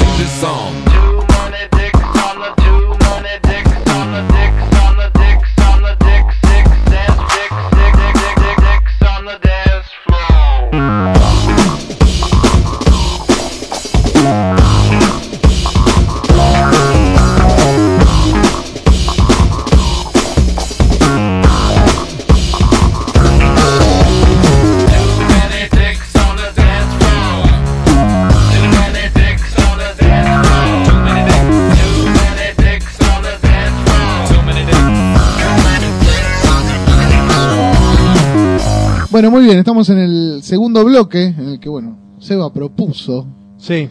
eh, placeres culposos. Ahora habría que definir primero, por lo menos qué es para cada uno de nosotros, al menos, o, o, qué es un placer culposo. ¿Es algo que está mal visto y a uno le gusta? ¿Es algo que uno sabe que es malo pero le sigue gustando? ¿Qué es? A mí me parece muy interesante que Vos los tenés Que- todos, Martín. el podcast de Acomiqueando se dedique a un poquito a placeres culposos. Me parece que estaría bueno que cada invitado que pasa por acá muestre su alma, porque se habla de muy buen material, se habla de buenos autores, y hay que pensar que el mundo del cómic en sí, para alguna gente, es un placer culposo. Aunque parezca mentira, aunque haya pasado mucho tiempo, aunque muchas temporadas de Viva en Theory ayuden a que acercar a la gente a lo que parece de- destinado a Sí, niños sí. de 11 años nada más, eh, de alguna manera el mundo del cómic era en algún momento en sí un placer culposo. Ahora bien, dentro del mundo del cómic cualquiera sabe que si mañana una señorita linda que conociste o un amigo que se ha dedicado a literatura nada más te dice, ¿qué puedo leer? Quiero ver tu biblioteca. No, te dice que puedo leer, vos le vas a decir, y le vas a decir La broma que mata, le vas a decir Watchmen, le vas a decir El Darna, y le vas a decir algunas cosas aún de superhéroes que... Ese es mi teléfono sonando. No lo atiendas. no, no, no, pero te lo alcanzo. Atender, eh, ¿Querés que hagamos tiempo real? Sacale el... Ahí va. está, perfecto. Esto vamos a ver Esto lo sí, que esto es radio. Hola, ¿qué tal? Hola. Sí, Si estoy haciendo un podcast de historieta. mi viejo ese. Ah. Sí, no es mío. Bueno, estoy grabando algo, pa, te mando un beso. Me, bueno, porque me llama. En realidad debe haberte Para llamado para, ver preguntarme- si sonaba el teléfono que estaba ahí. Sí, tremendo. Bueno, eh, la cuestión, que es un teléfono enlazado de mi viejo. Decíamos, eh, todo el mundo esas obras las recomienda en el cómic, digamos, sin ningún tipo de problema. No, ya está, ya está, gracias. Pero hay otras que nosotros llevamos que tienen que ver a veces con la infancia, con la prédica en solitario, Totalmente. que son los placeres culposos, que son las cosas que no comentamos, digamos, que no salen tampoco en los podcasts, que uno no recomienda a amigos, o sí recomienda, pero en las Pero sombras. atenti, que te, esto es una... Esto, Cruz recomienda todas las, todos los Clone podcasts, Age. No, no. la saga del clon y la reivindica. Y a esta altura no es un placer culposo, es directamente una aberración de la naturaleza. Sí, a mí me quedó... ¿Yo contamos alguna vez cómo fue lo de la saga del clon? No, Porque todos me dicen, eh, después ¿te lo vas a contar bien. Después vas a contar tu secreto origen Sí. sobre Ben Riley y la ficha prohibida. Me censuraron, podría decir. Para, para- que se entienda, vamos a poner un ejemplo paradigmático antes de que empieces con la saga de clon. Si un tipo se compra un artwork de Jim Lee, Icons, ponele, Eso es un placer culposo. Eso es como tener la biografía de Pamela Anderson en tu casa. No sos. O sea, eso es un libro.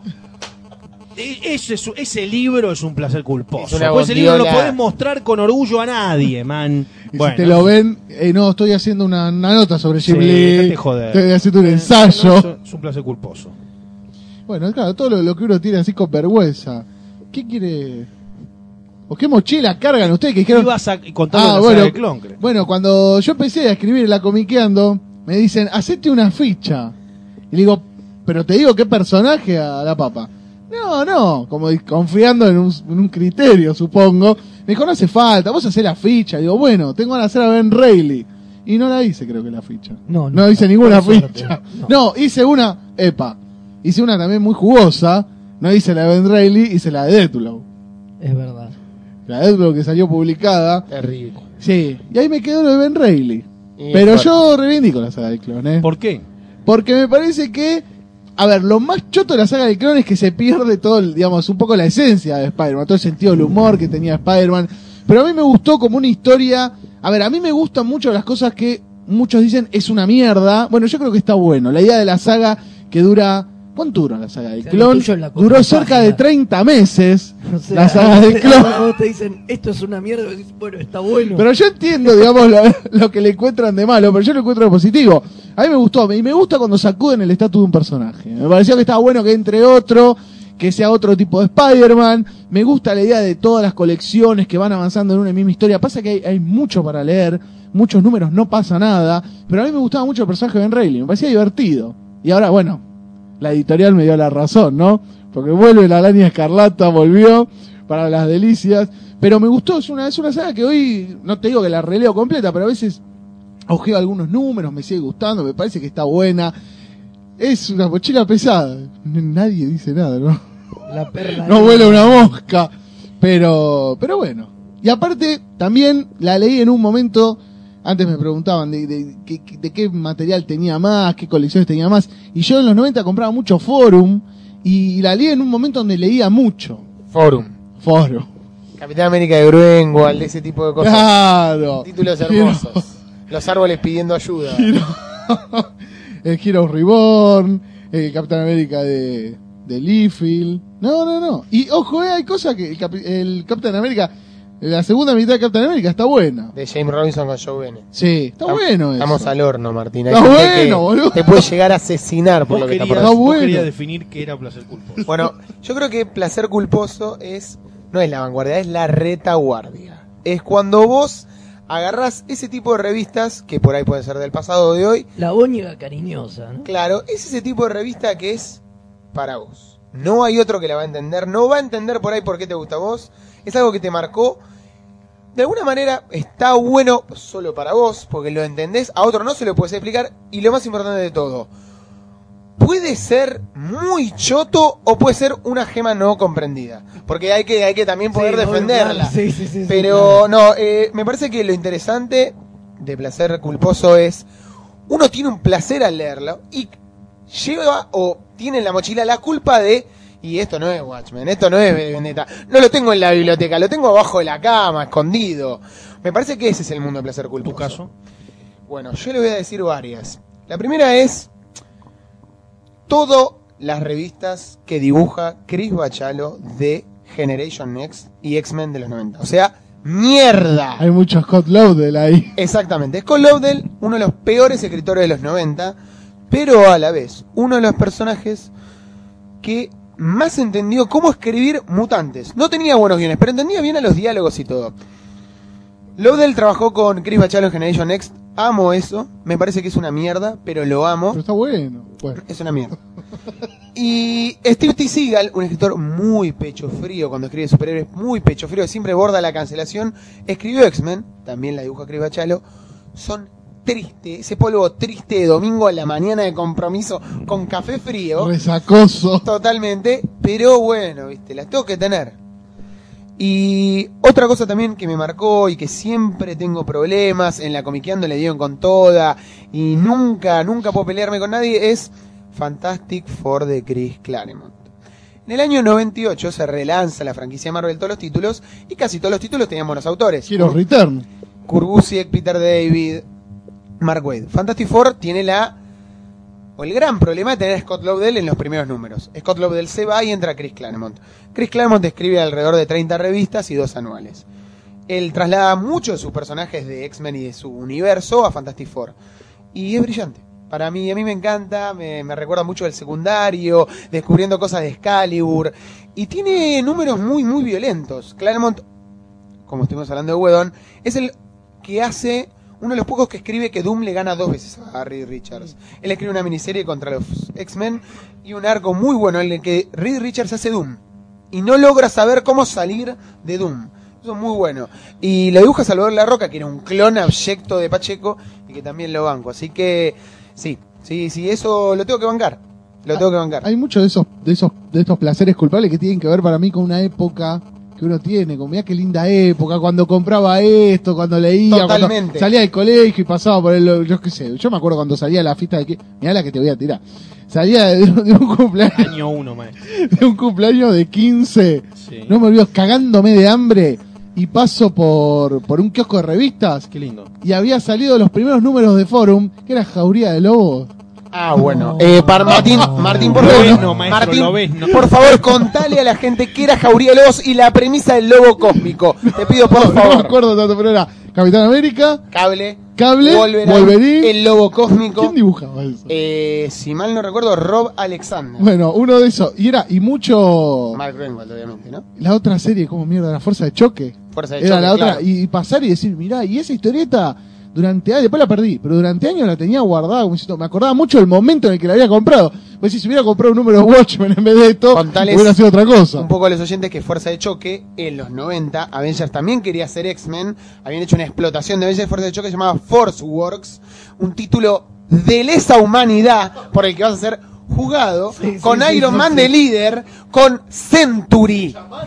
Century y con los hermanos Avnet y Lanning, creo, los autores están Avnet y Lanning. sí. Y dibujantes muy malos escriben Force Works. Totalmente. Acá. Intentando, luchando. Hola. Martín quiere recuperar su voz. Ahí está. ¿Estoy? Sí, ahí estás. Bueno, Force Works fue posterior, gracias Fede, a la, digamos, a la disolución de los West Coast Avengers. Todo, todo. Y además, época. acordate lo que acarrea, que acarrea el evento de Iron Man, en el que muere Tony Stark, que aparece este pendejo. El Junior. que va a ser el Iron Man Junior, de que todos nos olvidamos. Qué hijos de puta. Bueno, Fede, querés. Mi placer culpable. Sí. Creo que es una de las épocas más abominables de... DC. Sí, obviamente, por Ah. supuesto. Eh, de, de los Teen Titans. Esa época que dibujaba Bill Shaska. ¡No! Eso es irreivindicable. ¡Qué hijo de puta! ¿Ves? Eh, esa época es irreivindicable. Ya a Mark Wolfman se le había cagado el cerebro. Digamos, del número 100 hasta el final, que es el 128. 128, una cosa. Son dos años y picos inmundos. Will Rosado, Will absoluta. Rosado, Will Rosado, la puta que te parió.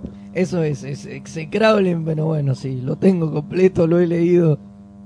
Y no Y sé lo has si releído. no sé si te lo voy a reivindicar, digamos, pero lo tengo, lo leí y qué sé yo, está bien. Yo creo, uno de chico, de adolescente, cuando compraba mucho así, mucha serie, compraba series que en el momento se daba cuenta que eran una mierda. Totalmente. ¿Y ahora eso uno lo conserva? ¿Usted No, lo yo- conserva? lo terrible, lo triste es que mm, tardé mucho tiempo en darme cuenta que era choto, porque creo que hay dos niveles. U- Si uno apela a la nostalgia, por ejemplo, ahora estoy cebado con Batman Brave and the Ball, cebado mal, Shima Paro y tal, cebado mal.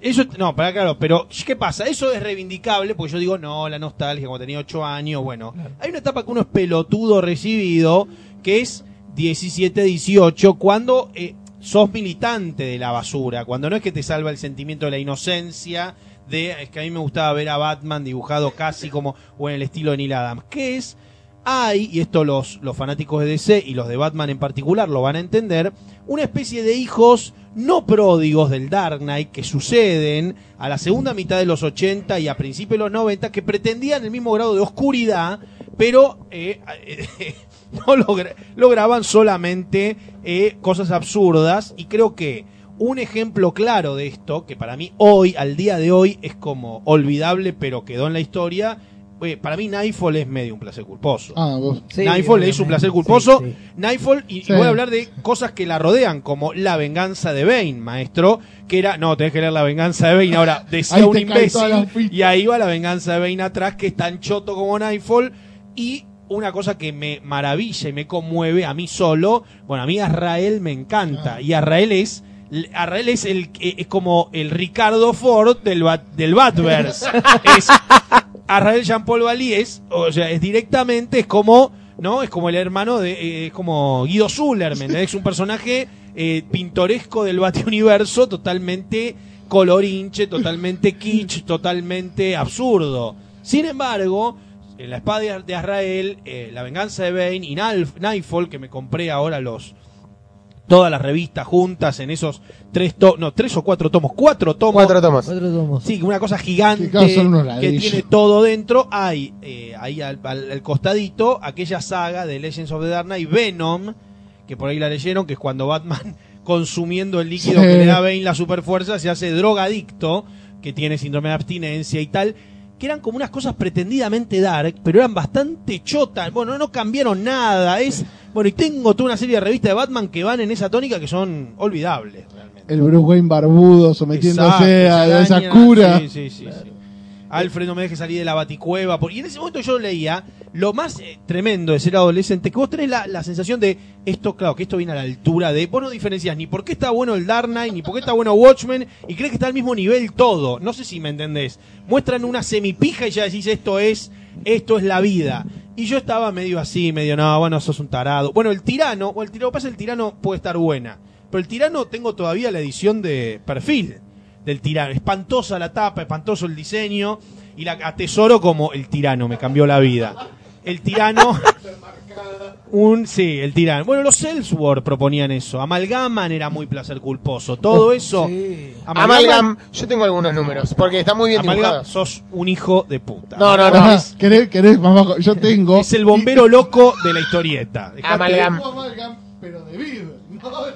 No, en inglés, en inglés. Tengo la Capitán América Superman, que era Wade Gibbons, y la de Iron Man, Green Lantern, porque era Busiek. Paul Smith.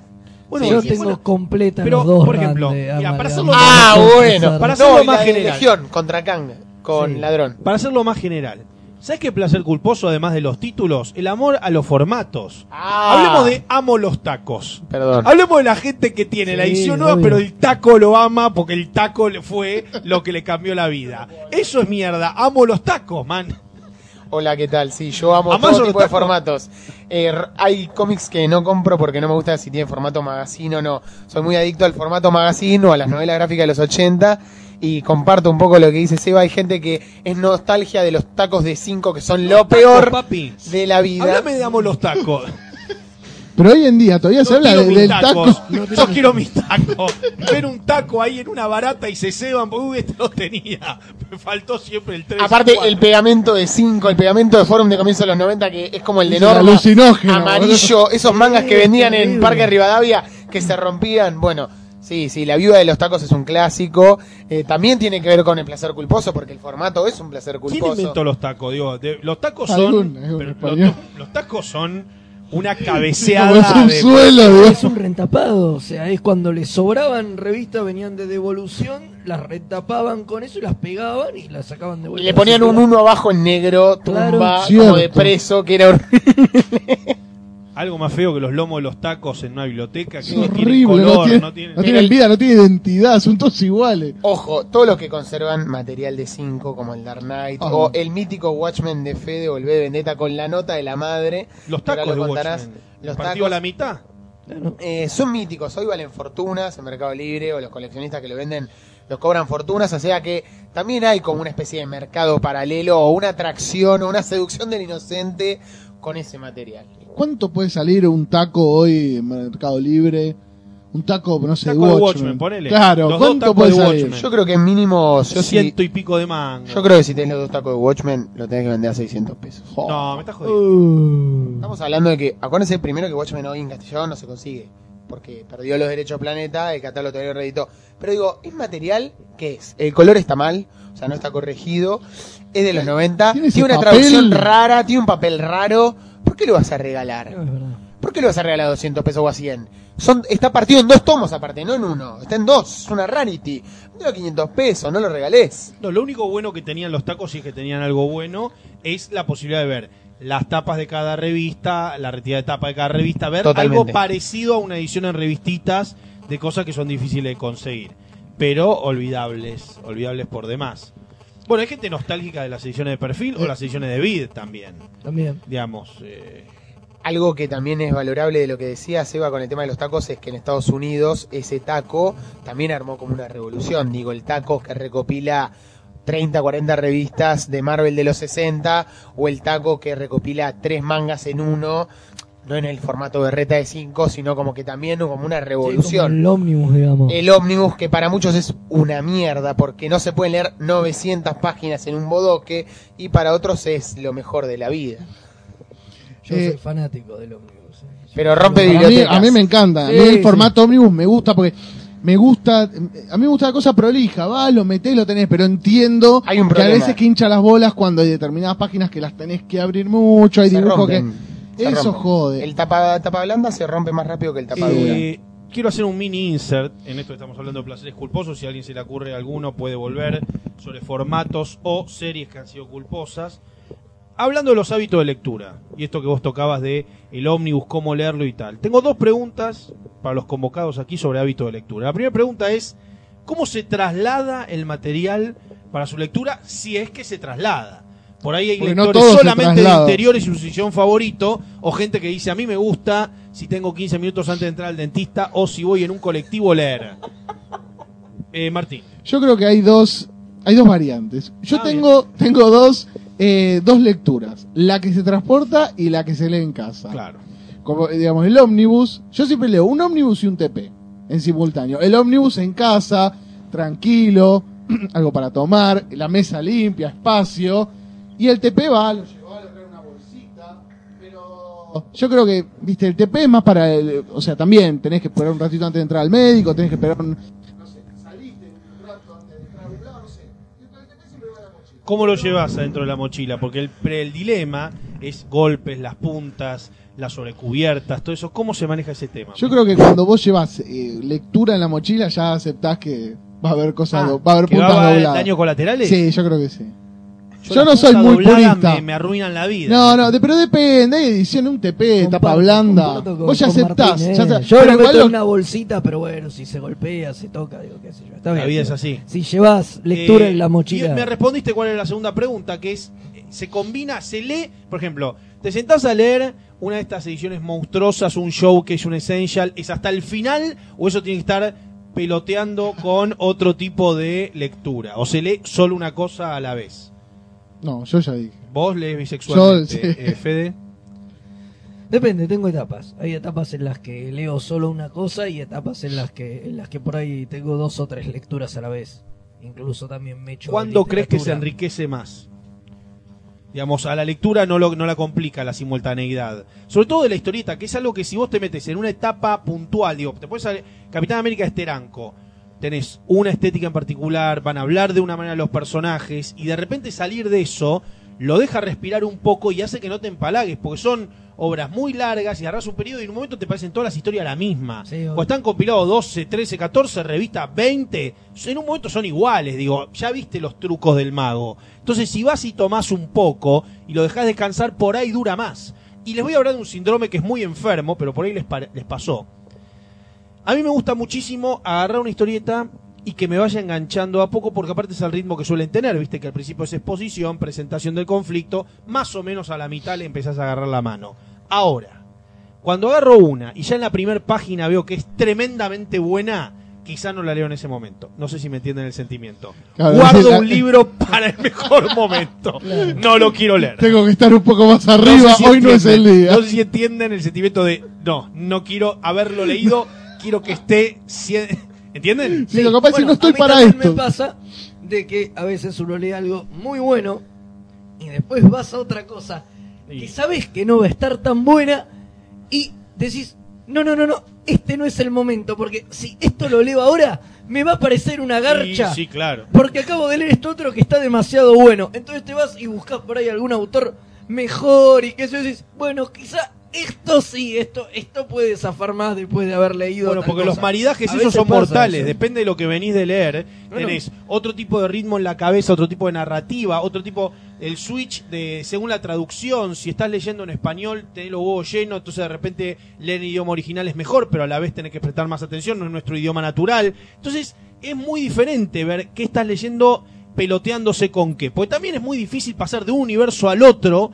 porque algo va a salir pagando, digamos. Si vos saltás de una historia, qué sé yo, una historia también de la Silver Age, de repente, ahora estaba leyendo el compilado de Geoff Jones de eh, Green Lantern, eh, en el día más brillante, que es todo lo que él leyó, es como el, el archivo negro de Morrison de las historias de Batman, digamos, lo que leyó para inspirarse y tomar elementos. Lo que tiene bueno es que son pocas revistas que, que toman aparte historias seminales de Green Lantern, que tienen una explicación de Geoff Jones de qué me gustó de tal o cual revista. Entonces se hace muy ameno, es un poco arqueológico, es un poco divertido, están las de Alan Moore. Ahora, si eso lo peloteas con Perramus, no entonces decís, bueno, o algo está muy bien escrito o algo está muy mal escrito, yo soy un boludo. Es muy difícil de leer en compañía, ¿no? Como que no se encuentra el día. Yo creo que para mí cuando uno lee dos cosas, poner en simultáneo, una tiene que ser decir, bueno, acá me, me esfuerzo más, yo sé que esta es una historia que demanda más del lector, otra concentración, y la otra tiene que ser más ligera, no por eso mala, pero más tranqui, digamos, más de vamos a los bifes, porque si estás leyendo en simultáneo Watchmen y Los Invisibles, No, te no. quemás la bueno, cabeza. no, claro, Claro, claro, claro, claro. claro. Claro, pero también cualquier cosa que, pero creo que también cualquier cosa que lees en simultáneo con Watchmen se, se desmerece. Claro. Salís de Watchmen, pasás a cualquier otra y decís, esto es una mierda. Sí, yo creo Y que. por ahí no valorás algo que por ahí en otra situación te gustaría un poco más. Yo creo que lo que dijo Fede a mí me pasa seguido, me pasó hace muy poco, que leí Martian Manhunter American Secrets, eh, una miniserie muy linda, que después en las recomendaciones la contaré bien un poco de qué se trata, que cuando la terminé de leer quedé muy, muy cebado y tenía cosas para leer, pero esperé como dos semanas, porque fue tanto lo que me produjo que dije, no, no quiero leer nada, ni un policial, nada, porque esto me voló la cabeza. Y yo creo que yo intento siempre leer uno a la vez, porque si leo dos me empiezo a ir un poco del mundo del otro para meterme en el hit and run de otra serie y que tal vez me va a hacer olvidar un poquito del otro. Entonces es, bueno, este mes le doy con todo a Logan Rockets y el próximo le doy a superhéroes. Pero hay un mes que no leo superhéroes, me dedico a Logan Rockets. Y al otro mes tú me actualizo con Marvel, porque creo que uno el cerebro lo separa para leer de a dos. Es como, claro, te haces puta, o sea, en el sentido de te garchás de a dos. O sea, traicionás al, al titular para Claro. irte con otro. Ni hablar cuando estás Es leyendo. como tener un amante, sí. Es como tener un amante, o sea, cuando tenés un webcómic también, no, no, no, no entendés, no entendés nada y se pierde un poco también el hilo, el hilo conductor. Eh, ah, y sobrellevar historietas, yo creo que es un pecado. Si tenés una historieta con sobrecubierta, llevarla sobrecubierta. no. No, la sobrecubierta se queda en casa. Llevarla sobrecubierta. La sobrecubierta se queda en tu casa. El tomo se debe guardar en un folio. Adentro de ese folio le pones una bolsa y abajo de la bolsa pones otra bolsa toda doblada para que abajo le forme como una O sea, especie de haces una caja de Amazon, digamos, para... esos chisitos que te da Mason o eBay. Bueno, con una bolsa toda doblada abajo le formás como una especie de almohadón, porque lo que retumba de lo que es el tepe de las puntas van a retumbar en la parte de la bolsa. Nunca me pasó nada. No, yo no soy obsesivo, pero juro que algo muy incómodo por lo cual empecé a tomar la tesitura es llevar un ómnibus en la mochila. No, Yo creo que no se Yo puede. leí el compendium de Walking Dead, Ah, lo bueno. llevé en la mochila, pedo. creo que me rompí la espalda. Son 48 números que tiene. Creo que solamente de llevarlo me rompía la espalda. Después lo sacaba en el bondi, lo leía, estaba todo bien. Era muy incómodo, además. Pero te hacía mierda el espalda. No, nunca No. más. Na- Nada que pese más de Ya un hardcover 10 es revistas. difícil, aunque tenga seis revistas. Es muy no, difícil. no, nada que tenga más de 10 revistas tiene que ir en la mochila porque si no, después una hernia de disco te, te- te agarra. Y el tema de lo que es eh, el placer culposo de comprarte una edición por el lujo de cómo es la edición, me parece que el ómnibus nos tiene muy mal criados. Porque el ómnibus, más allá del pegamento, si se rompe o no, en otra época vos te comprabas de un tomo. Ahora es como que todo se recopila en ómnibus o todo el Sí, primer formato es de a eso sí. 30 revistas. Y fuera de joda, no es lo mismo leer 5 TPs en distintos meses que leer No, de claro, una. obviamente. Por eso comparto lo que dice 40 Seba de te lees dos números, parás, ves una película, una serie, volvés dos números. Eso de narcos Bueno, argumentales. los compilados de Tumba de Drácula, si vos lees de a uno, es la vida misma. Si vos cada noche te lees una revistita de la vida misma, si lees o pretendés leer uno de esos tomos en una tarde, No, te volvés querés matar a. Drácula, Blade, te querés cortar la chota, te querés ir del país, ¿me entendés? Bueno, O los sea, no- Essential tienen mucho de eso. Claro, los Los ya tienen Essential 500 no. Te páginas. asquean con cualquier personaje. No, no, no se puede leer de un tirón, digamos. Yo lo hice en un momento que leí Spider-Man y me leí cinco Essentials de Spider-Man juntos. está loco. ¿Qué? Me quemé la cabeza, los cinco primeros Essentials de Spider-Man. Ah, bueno. hilo, me leí, no sé, más de 100 números de No, Spider-Man. y aparte- de 100, y no, no, quedé del orto. Para mí pasó- Creía que era Peter Parker, Sí. salía a trepar para, para las paredes.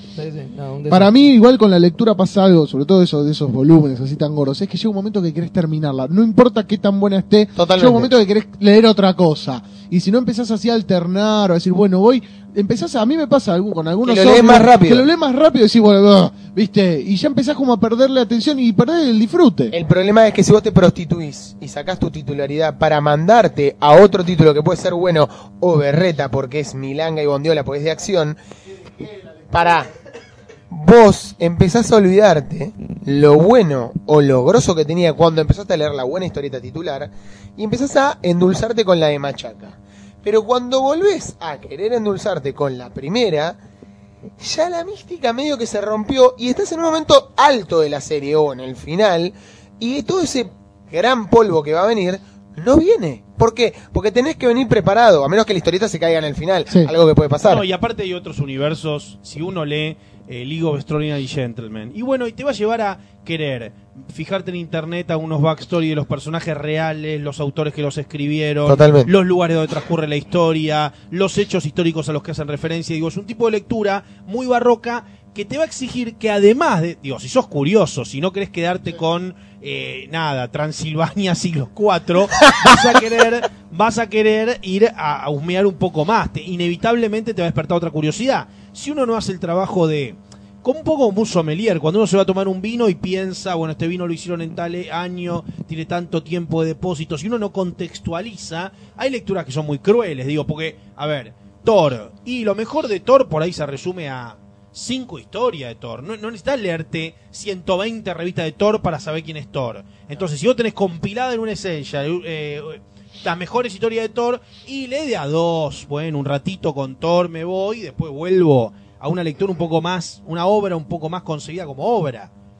Aparte está lo que decía Lucas recién, ¿no? Que ya el tema del ómnibus nos está malcriando porque estamos especulando. O sea, estamos como presos de un, de un tipo de lectura que por un lado a mí me gusta, pero por otro lado me pasa esto que decís vos, digamos que lees un poco y ya querés, viste, terminarlo. De un formato. Y empezás a especular, poner a mí el Daredevil de Wade. Yo me lo quiero comprar. Yo el otro día creo que va por el sexto TP. Y digo, espero un cuánto, medio año más. Para que salga el año más y me sale el ómnibus y me Y- cago de risa, pero después estoy en la misma, lo empiezo a leer y digo, uh, Pero por ahí es- esos 6 TP no tienen el mismo, no tienen el mismo nivel los 6. Y viene un amigo y te dice, no, el 4, maestro. Claro. 4 que es una historia puntual, que ta ta Ese es ta. el otro tema, porque la historia corta, autoconclusiva en el ómnibus, no la vas a disfrutar tanto como en el TP o como revista suelta. Ocupar un espacio gigante.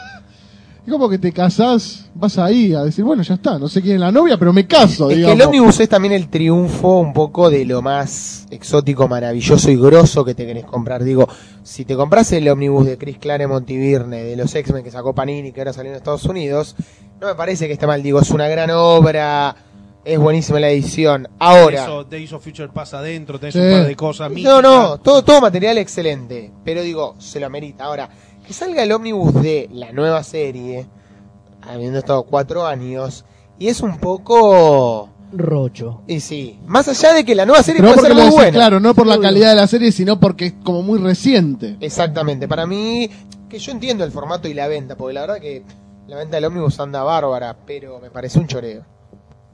Sí, igual siguen saliendo y aparte, bueno, también lo que decíamos de, de- de- del material viejo, ¿no? De que sacan en ómnibus mucho material viejo Eso de bueno. los 80, 82, 83, bueno, los Titans, los Titans. Eh, pero es un formato como que, que- que se impone mucho. Pero para mí, yo creo que le Yo lo resta tengo como, mucho. ¿sabes cómo lo tengo? Eh, todos esos compilados lo tengo como para saber cómo era una época. Para extraño mucho que no tengan el correo de lectores, que no tengan a unas cosas que contextualicen más. Por eso me gustan las revistitas, tener incluso no tener eh, números que con continuidad, sino tener así salpicadas, porque son como cápsulas del tiempo.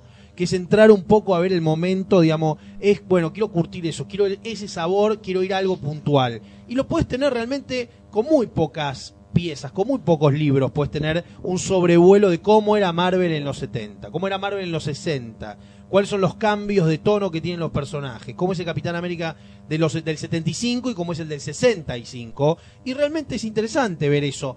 Pero no más que ver eso, porque digo, en términos de, no, no sabes, hay una historia donde ya más o menos eso se vuelve predecible. Entonces digo, me parece que e- ese lugar tiene que ocupar estos compilados. Qué bueno, de vez en cuando me sumerjo en alguna época puntual y así de la historia del mundo en ese momento, ¿entendés?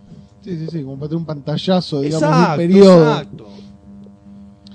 Yo creo que para mí el- el- lo que más hay que se le critica para mí a los ómnibus es que no hay muchos que tengan un laburo de restauración o en cuanto a los colores, que hay muchos que están editados medio chotos. Ojo, es polémico. Me parece que no quiero perder el eje, pero alguna vez haremos formatos o lo que sea. El- Pero sí, hay ómnibus que son polémicos, como el del Incal, eh, que tuvo el color corregido, que fue detestado O por el de Green. Lantern y Green Arrow. Los El- colores son espantosos. El de Green Lantern y poro. Arrow.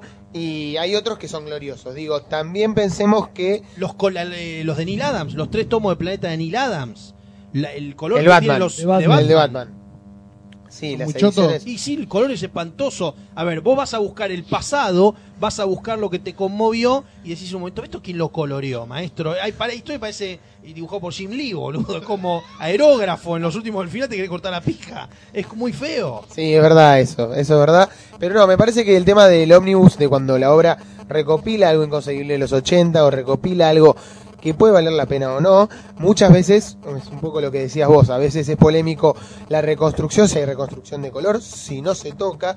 En Europa hay mucho quilombo con eso, sobre todo con el material de Moebius. ¿Pero por qué? Porque cuando lo reeditan lo manosean mucho. No, porque lo que se manoseó quedó muy mal.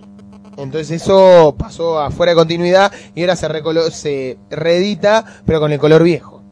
Entonces a la gente le gusta. Le pasa lo mismo también a Hugo Pratt, le pasa lo mismo a, a todos los grosos, que a veces tienen ganas de recolorear para hinchar los huevos. Bueno, las O- reediciones de DC de softcore son bastante, el papel es bastante parecido, es un papel muy interesante porque el color queda casi como aquel color que tenía el papel de poro del comic book normal y no queda como el papel fotográfico Claro. que tiene De impresiones Rubén que tienen los de Planeta que mata todo lo que sea lápiz, todo lo que sea trazo que queda, viste, es una Claro, el papel influye tanto en Sí. Que siempre me pregunté. Mira, una vez nos pusimos a ver en eh, un día que estábamos que nos querían enfiestar unas minas y dijimos, no, mejor vamos a ver esto que es más interesante. Eh, nos pusimos a ver la diferencia entre el Deadman de...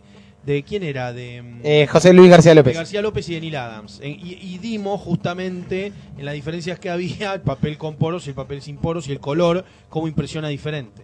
Si te compras los Visionaries de Fantastic Four de Virne, mirá las páginas, el papel y mirá las revistas. Vas a ver que en las revistas te va a impactar todavía más. ¿Por qué? Porque el papel es bueno del TP, entonces el color cambia todo. En la revista de los 80 es distinto. El papel de. Maestros Marvel de Forum era buenísimo. Sí, ese el es papel excelente. de todo, todo ese papel de los libros negros Ah, es muy parecido sí, al de DC que sí. estábamos hablando. Bueno, Es para, ese tipo de papel. para los ómnibus de lo del Sí. cuarto mundo de Kirby de DC, eh, eh, refabricaron el papel con el que se publicaba en los 60 originalmente para que justamente para que no se pierda el color Se nota. la edición Se nota respete es el espíritu original porque si lo ponían en papel satinado y qué sé yo se iba a ver como el orto eso entonces refabricaron el tipo de la mezcla de celulosa que se hacía en, los 70 Se nota porque la curaduría de esos libros son increíbles. No, Son los hermosos, libros de unos Kirby. hermosos tomos. Sí, sí, sí, sí, cualquiera. libros hermosos Sí. Yo tengo dos nada más. ¿Vos tenés los cuatro? no no no tengo ninguno pero, Yo tengo pero los están buenísimos los cuatro Sí. los he visto son muy Qué lindo. lindos Con el tomo de. Vos debes saber, Lucas. De Deadman, el Sí. que editó Planeta, el de Sí. Neil Adams. ¿No hay una historia con el Hay tema una- de una. Hay digamos una que historia extra, de hay una color? historia extra, hay una historia extra aparte coloreada por Neil Adams. Pero al color original también está retocado. Porque a Neil Adams no le gustaba ese color en la época, entonces él, re- él coloreó una Ah, lo nueva. coloreó él, digamos. Sí, pero en la edición de Planeta, que es medio una réplica al Yankee, también está tocado. ¿Cuántos números son? Igual lo de Deadman. No, la verdad, no me matás. No es- me- ese tomo de Planeta no es un tomo. tercer TP son unos ladris Ah, yo no sabía. ya sí sí sí sí ya con lo posterior a Neil Adams. Que no es García López. porque No, García López son miniseries. no, ¿Quién no, es no. Ahora no me acuerdo quién Ah, es, pero es, verdulero. es verdura mal, sí, sí, sí, sí. Y ya sacaron el tercero, o sea, recopilaron lo que había salido en ese hardcover Claro. grande en dos TPs, todo Neil Adams, está buenísimo, y ahora sacaron el tercero, que es lo que viene después, que agarrate, Catalina. Un poco se perdió igual eso. Las ediciones de hoy no tienen esa artesanía. Viste que tiende todo a hacerse, obviamente, más rápido y de manera más directa. Y es muy difícil encontrar. Estamos hablando de cómic de superhéroes mainstream yankee. Después sí tenés un, todo otro universo donde sí eso se sigue valorando, respetando Obvio. y jugando. Pero en lo que es superhéroes se perdió un poco esa artesanía. Digamos, cada vez se hace más como chorizos y son muy parecidos. Digamos, es indistinguible. Digamos, Eh, no solo los dibujantes. En un momento decís esto, esto está, no está coloreado, está tirado el color encima para que sepas que Spider-Man es el, el del rojo y azul, ¿me entendés? Y eso que en un momento, que fue? A principios de los 2000 que salieron como todas estas, o antes, que salieron como todas estas firmas de coloristas que eran Liquid. Liquid fines de los 90. Claro, todas como que salían a hacer del color una nueva herramienta grosa. Pasa que también, ojo, eh, hay que... Eh, está bien, es verdad, pero... es verdad, acá- Pero se pla- ah, digamos, hizo la plancha toda esa cosa. pero hay que contarle también a los oyentes que los coloristas no ven plata ni royalties por la obra cuando es reeditada. A los coloristas no se le paga y a los letristas tampoco. No tienen un sindicato, o sea, no están, no ven nunca guita por eso. O sea, ellos ven guita cuando sale la revista y nada más. Image mató el color. claro, Image mató el color.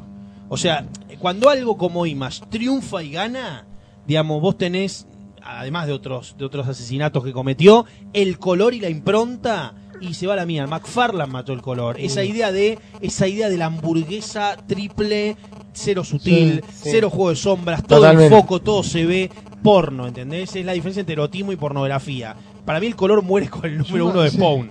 Yo me acuerdo de una historieta de Image, no me acuerdo cuál era, que en un momento hay un jeep estacionado con los faroles prendidos. Chapel. Y yo veía. ¿Qué? Chapel. ¿No? Ah, bueno. Eso es. Bueno, y un backlash, algo de eso. Bueno, y, y me acuerdo del farol del jeep. Digo, ¿qué? Está hecho, pero no es una historieta, digamos, es otra cosa. para- Pero estaba tan bien logrado el efecto de la luz de ese farol, de ese jeep, Sí. que dije, ya está, es como que estamos ya a otro nivel. No es la historieta del color de antes, como una cosa más tradicional. Claro. Ya es otra cosa. Ves ves tanta computadora metida ahí adentro, y ahora ni hablar. Ahora ni hablar, pero repito, ahora también hay otro tipo de procesos. Hay, hay coloristas que mejoran a dibujantes porque le colorean sobre los errores y cuando ves a los dibujantes a lápiz, te, mo- te querés pegar un tiro. Sí, no, no, no. Sonaron todos los teléfonos del mundo. Falta que suene el tuyo, maestro. ¿eh? Así que te llame alguien. Pero lo de Spawn es verdad, hablando de placeres culposos. Y Le- bueno, pero levante Spawn- la mano que tiene hasta el número 51 de No, Spawn. yo sí, creo que ya está el 20. Yo compré más adelante porque en la comiquería a la que iba me dijeron había que leer Spawn, entonces compré del 80 al 100 y lo compraba con pulpa porque cada número no está bueno, pero sí entendía eh, en lo porno, que lo que decía un poco Seba. La dibujaba Greg Capullo en esa época, ya no coloreaba Era glucosa pura Spawn. Spawn era, era Paco rebajado, era, era, era, ¿entendés? Era el shot de droga que no tiene sentido Sí, alguno. nos hicieron creer que era bueno por algún motivo y uno lo compraba como un Era- mogólico. era como- Sí, y sí. después decís, pará, estoy comiendo caca. ¿Por qué? Steve Bay.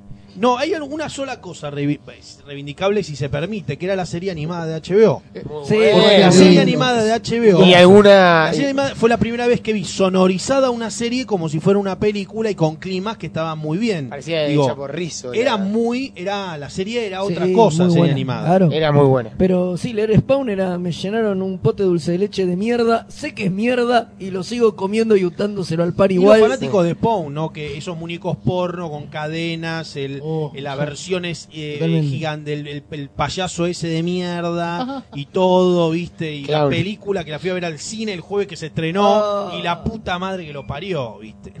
Yo digo, Spawn, todos tenemos algún episodio oscuro de nuestra vida vinculado a ese personaje. Yo eh, creo que la primera revista que compré de Spawn es Dark Ages of Spawn, antes de leer Spawn, y había comprado ese momento de vértigo de Spawn porque no sabía lo que era, y estaba bueno Dark Ages, Dark Ages no, pero estaba bueno Saman Twitch, eh, Hellspawn, pero ¿no hacías en sí, eh, sí, los primeros números sí, y Hellspawn también, pero después me acuerdo que compré Spawn y era Brian Holguin, hoy no sabemos dónde estará, con Greg Capullo, y sí, era totalmente la doble carne, doble queso. Era la leyenda que había de la renuncia de ellos a Marvel y al otro día ser los pibes que tenían la revista más vendida de la historia del cómic independiente, el número uno más vendido, un poco el sueño del pibe. Digo, yo creo que lo, lo bueno de Robert Kirkman con Walking Dead es que cuando la historia lo juzgue, vos ves el número uno de Walking Dead y tiene mucha más cariño y artesanía de lo que tenía Spawn. Spawn es como, es irreivindicable. Y Walking Dead va a quedar como algo simpático, como uno que le ganó al... Es mucho más digno, digamos. Claro, seguramente. Ahora están saliendo, hablando de Omnibus y todo, Spawn está saliendo en unos tomos de recontra mega lujo. A mí Sí. me da fanático de Steve Bay los que le gusta Spawn. Son la gente esa grasa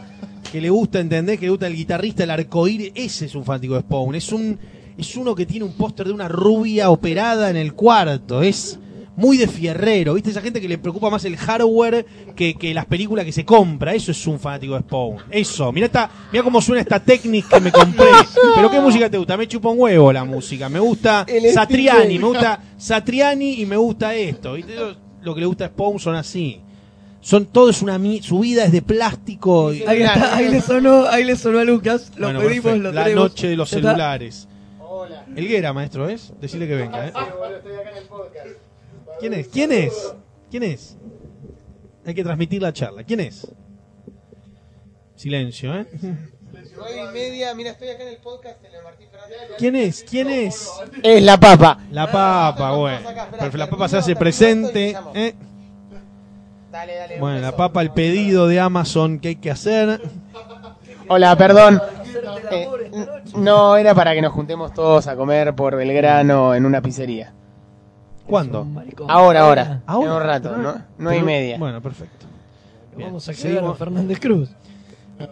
No, no, ahora. Yo me levanté a las a las 8 de la mañana. Me te sentí, me viejo cuando a las 9 menos 20 ya estaba en mi casa y ya dije, ya ¿Cómo voté. habías votado?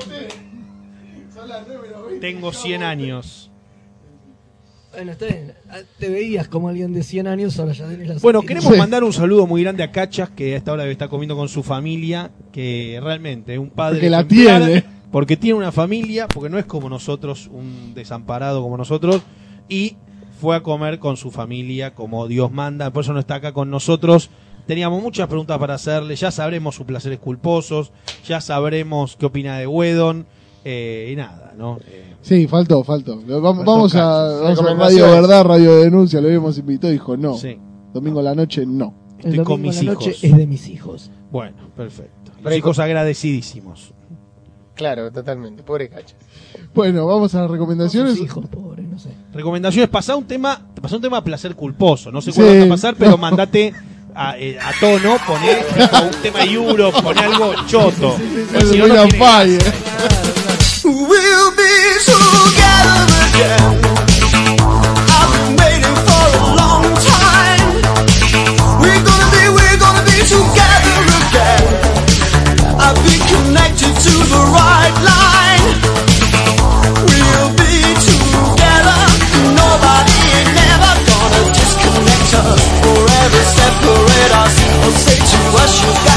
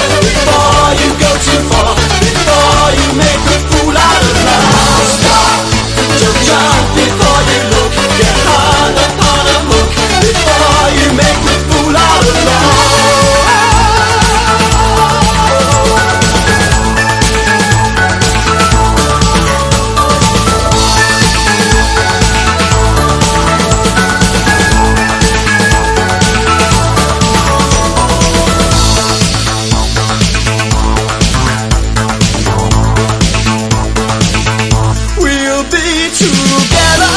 Nobody ain't never gonna disconnect us or ever separate us or say to us you got to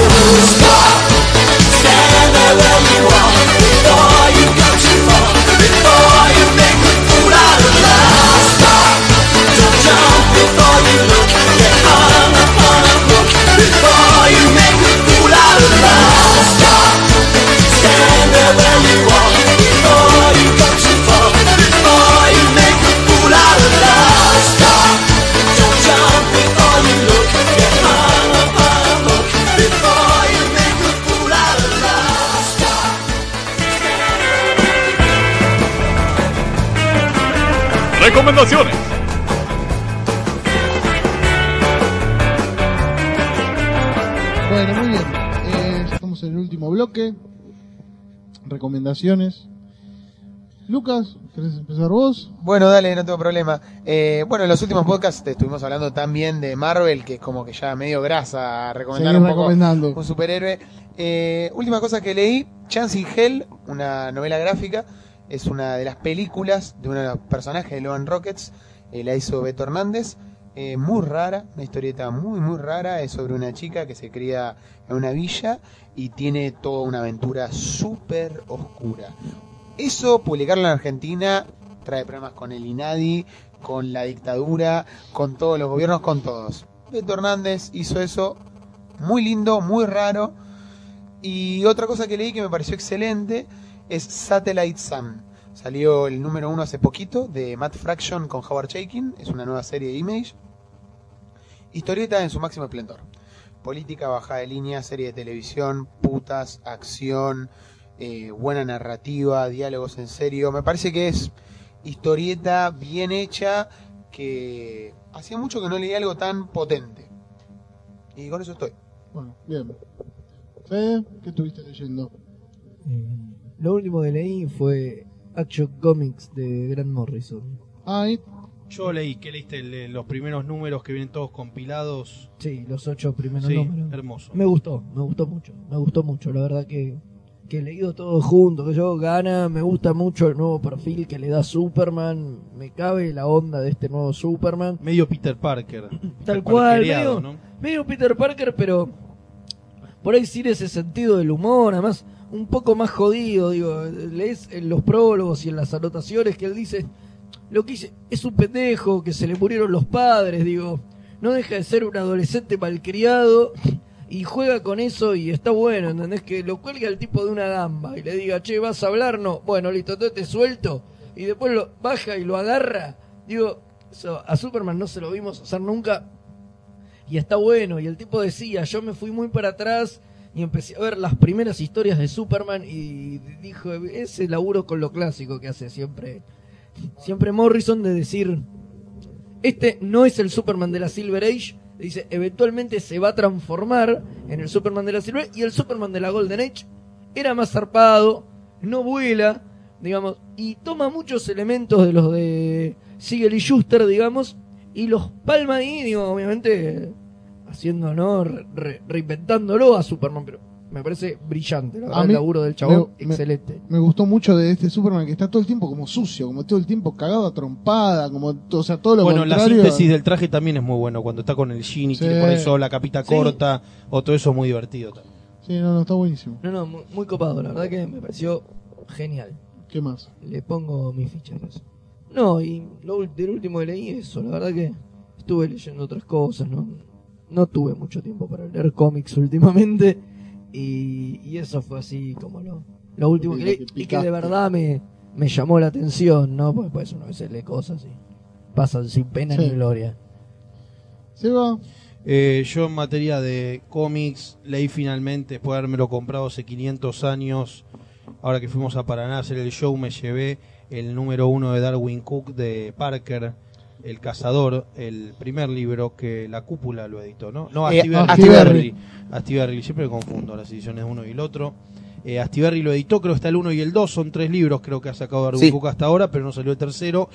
Y se van a encontrar los que disfruten de, de ilustración y de novela negra, una combinación muy buena entre, entre el arte de narrar en imágenes y al mismo tiempo eh, leer un, un policial negro como si estuvieras leyendo un libro, qué sé yo, de Dashiell Hammett, de Chandler, digamos, es muy lindo, es un objeto muy lindo, la edición es espectacular. Eh, las primeras páginas que son eh, que son mudas, que son básicamente acción del personaje eh, perdido en Nueva York buscando está buscando su auto que lo perdió y salta a molinete y tiene credenciales y tal es muy bueno. Eh, los recursos narrativos que utiliza Darwin Cook para por ahí hacer un flashback o contarte el backstory de un personaje es muy bueno. La historia es muy buena está basado en un personaje que fue llevado al cine por Lee Marvin, Point Blank, la película de John Burman, cuenta esta novela de Parker. La última es de Jason Statham, que hizo de Parker ¿Es la también. misma novela la que ah. No, no, no es la misma novela. No sé si Pero es es la el- misma novela. Es la misma novela, es una novela de Donald Westlake. Eh, en Parker firma como Richard Starkey, Sí. el escritor de Pulp.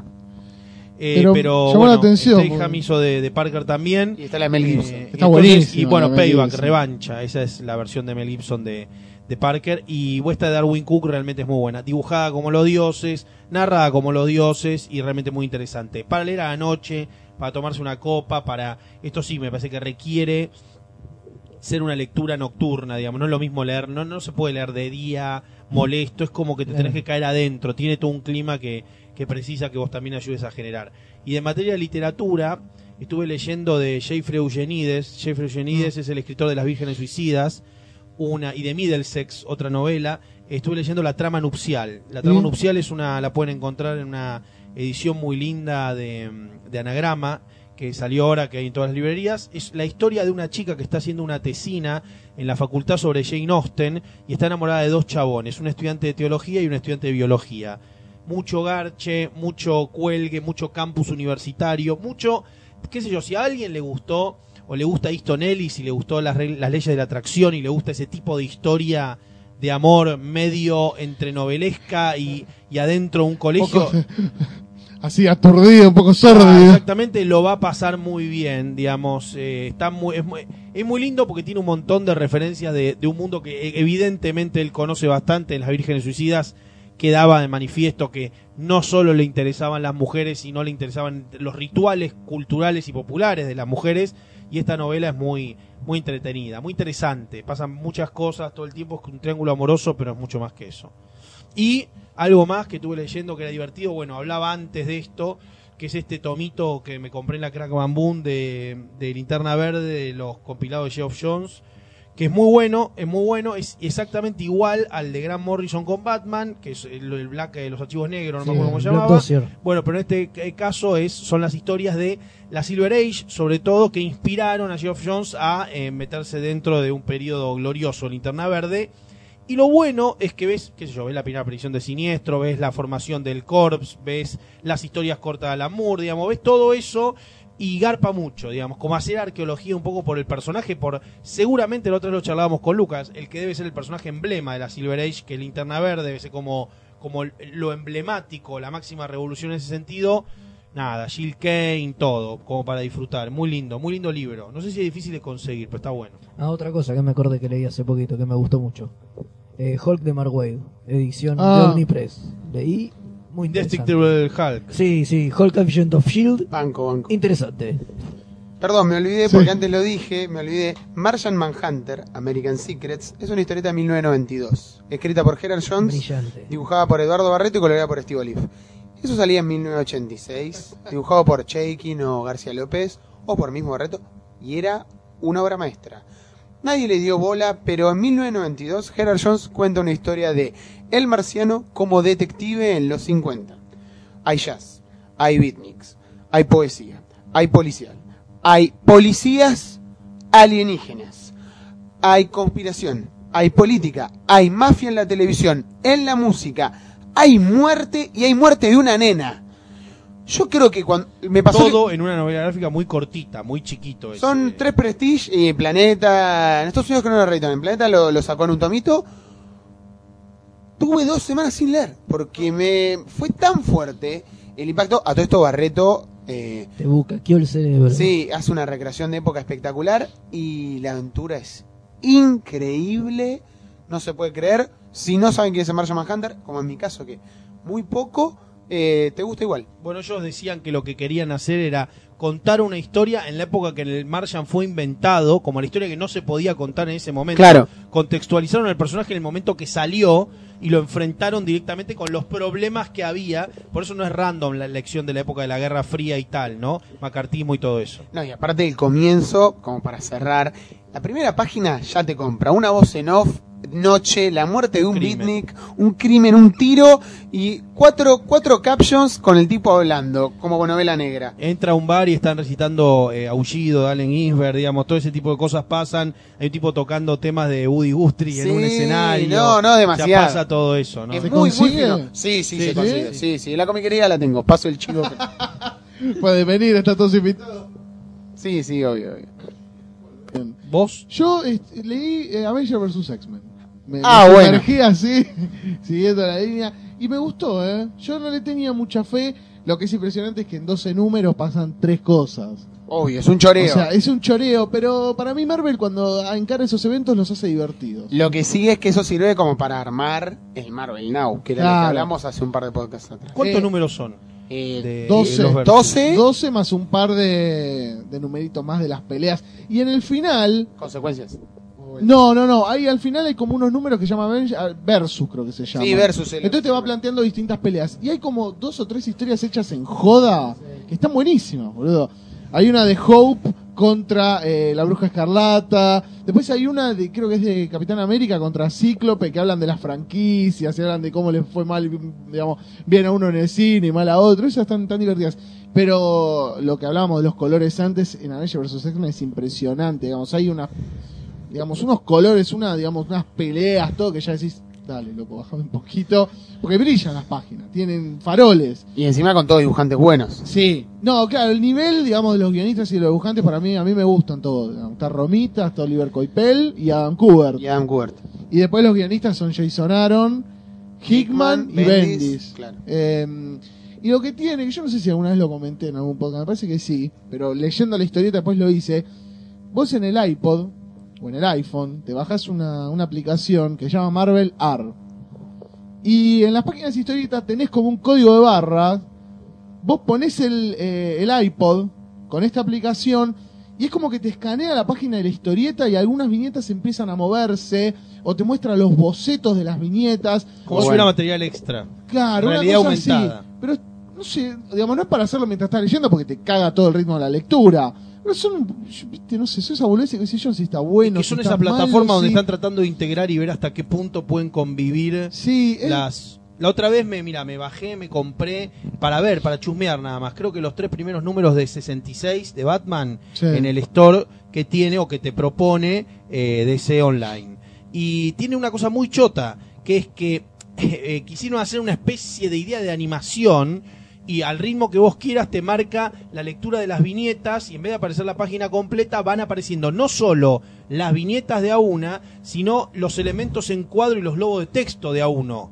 ¿Me entendés? Sí, una especie de experimento raro, como hay una explosión y aparece el bloom de la explosión después de que apareció la bomba. Ah, o sea, claro. como te tratan, está medio camino de ser una animación y un coso. Y realmente no es divertido. No, es que yo no entiendo, están tratando como, como de Probando hacer cosas. comulgar, Sí, digamos. sí, sí. Esto fue igual de lo, de lo más acertado, me parece mucho mejor que esto que decís vos, o de lo de Watchmen, la historieta animada. Esto me parece que está algo, digamos, está mejor, pero no es para hacerlo mientras estás leyendo porque te caga todo el ritmo de la lectura. Bueno, una de las cosas más interesantes de leer historietas es que el ritmo lo marcás vos. Claro.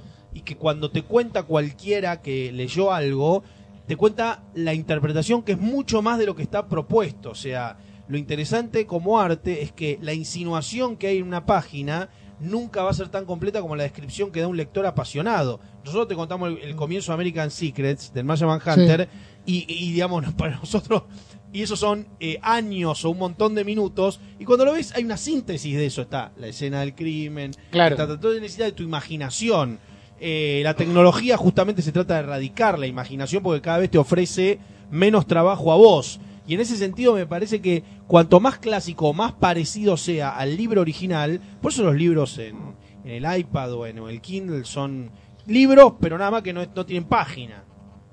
Yo, ustedes están, les gusta el Kindle, tienen. Yo no me leí nunca un libro completo en, en un iPad. Leo cosas cortas, leo, qué sé yo, eh, páginas que tengo, que te- a las que estoy eh, que suscripto y nada más.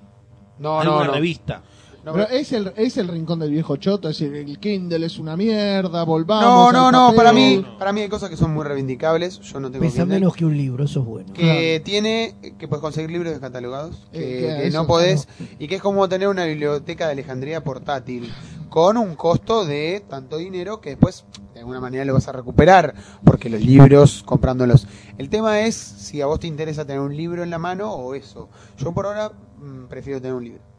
Claro, el tema es que, eh, bueno, yo conseguí en Kindle No lo Rosario. podés oler, boludo. Sí, en Rosario yo conseguí hacía un montón que la estaba buscando de las Virgen Suicidas, que está en, en anagrama, en los pocket, pero acá no se conseguía más.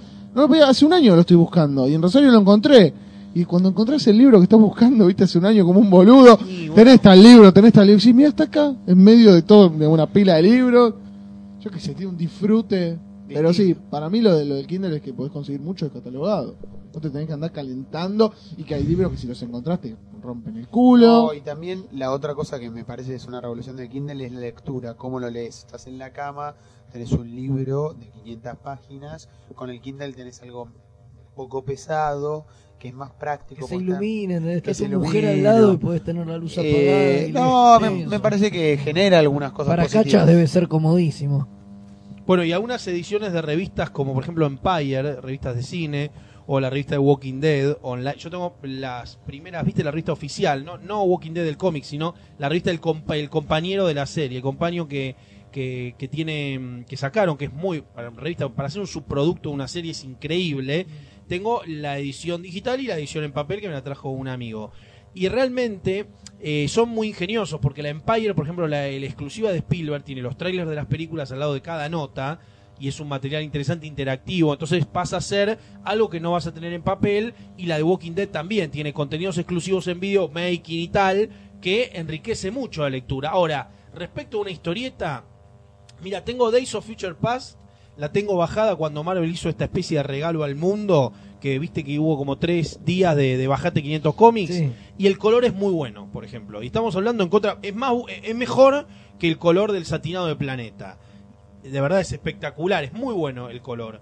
Y tiene su gracia, digamos, lo pasa con los dedos, agranda las viñetas, lo, lo prefiero en papel, pero cuanto más parecido, y es mucho mejor la plataforma y el store que tiene Marvel que que tiene DC también, para el iPad y para de- descargas. Pero mucho más cómodo para leer o, lo que es la las dos oferta, cosas, la distribución. las dos cosas, la oferta, la distribución, cómo está hecho el home, cómo está hecho el pedido, cómo bajás vos material, es mucho más cómodo y canchero el de Marvel. El de DC es engorroso, te pasa, no podés volver atrás, te ofrece todo el tipo de ventas y no podés ir a tu a tu propia biblioteca que te armaste, es mucho más complicado. Y bueno, sí, las nuevas tecnologías. Igual yo no sé, todavía me parece que, digamos, no, no lograron empatar las ventas de digital a las ventas en papel. Las ventas en papel siguen siendo como las que... Obvio porque Las las librerías, los fotos diarios, es otro mundo. Bueno, después lo que leí también, leí algunos números de la revista Clitoris, me gustaron bastante. Allá en ¿Qué va por el 4? Sí, yo compré el 2 y el 3.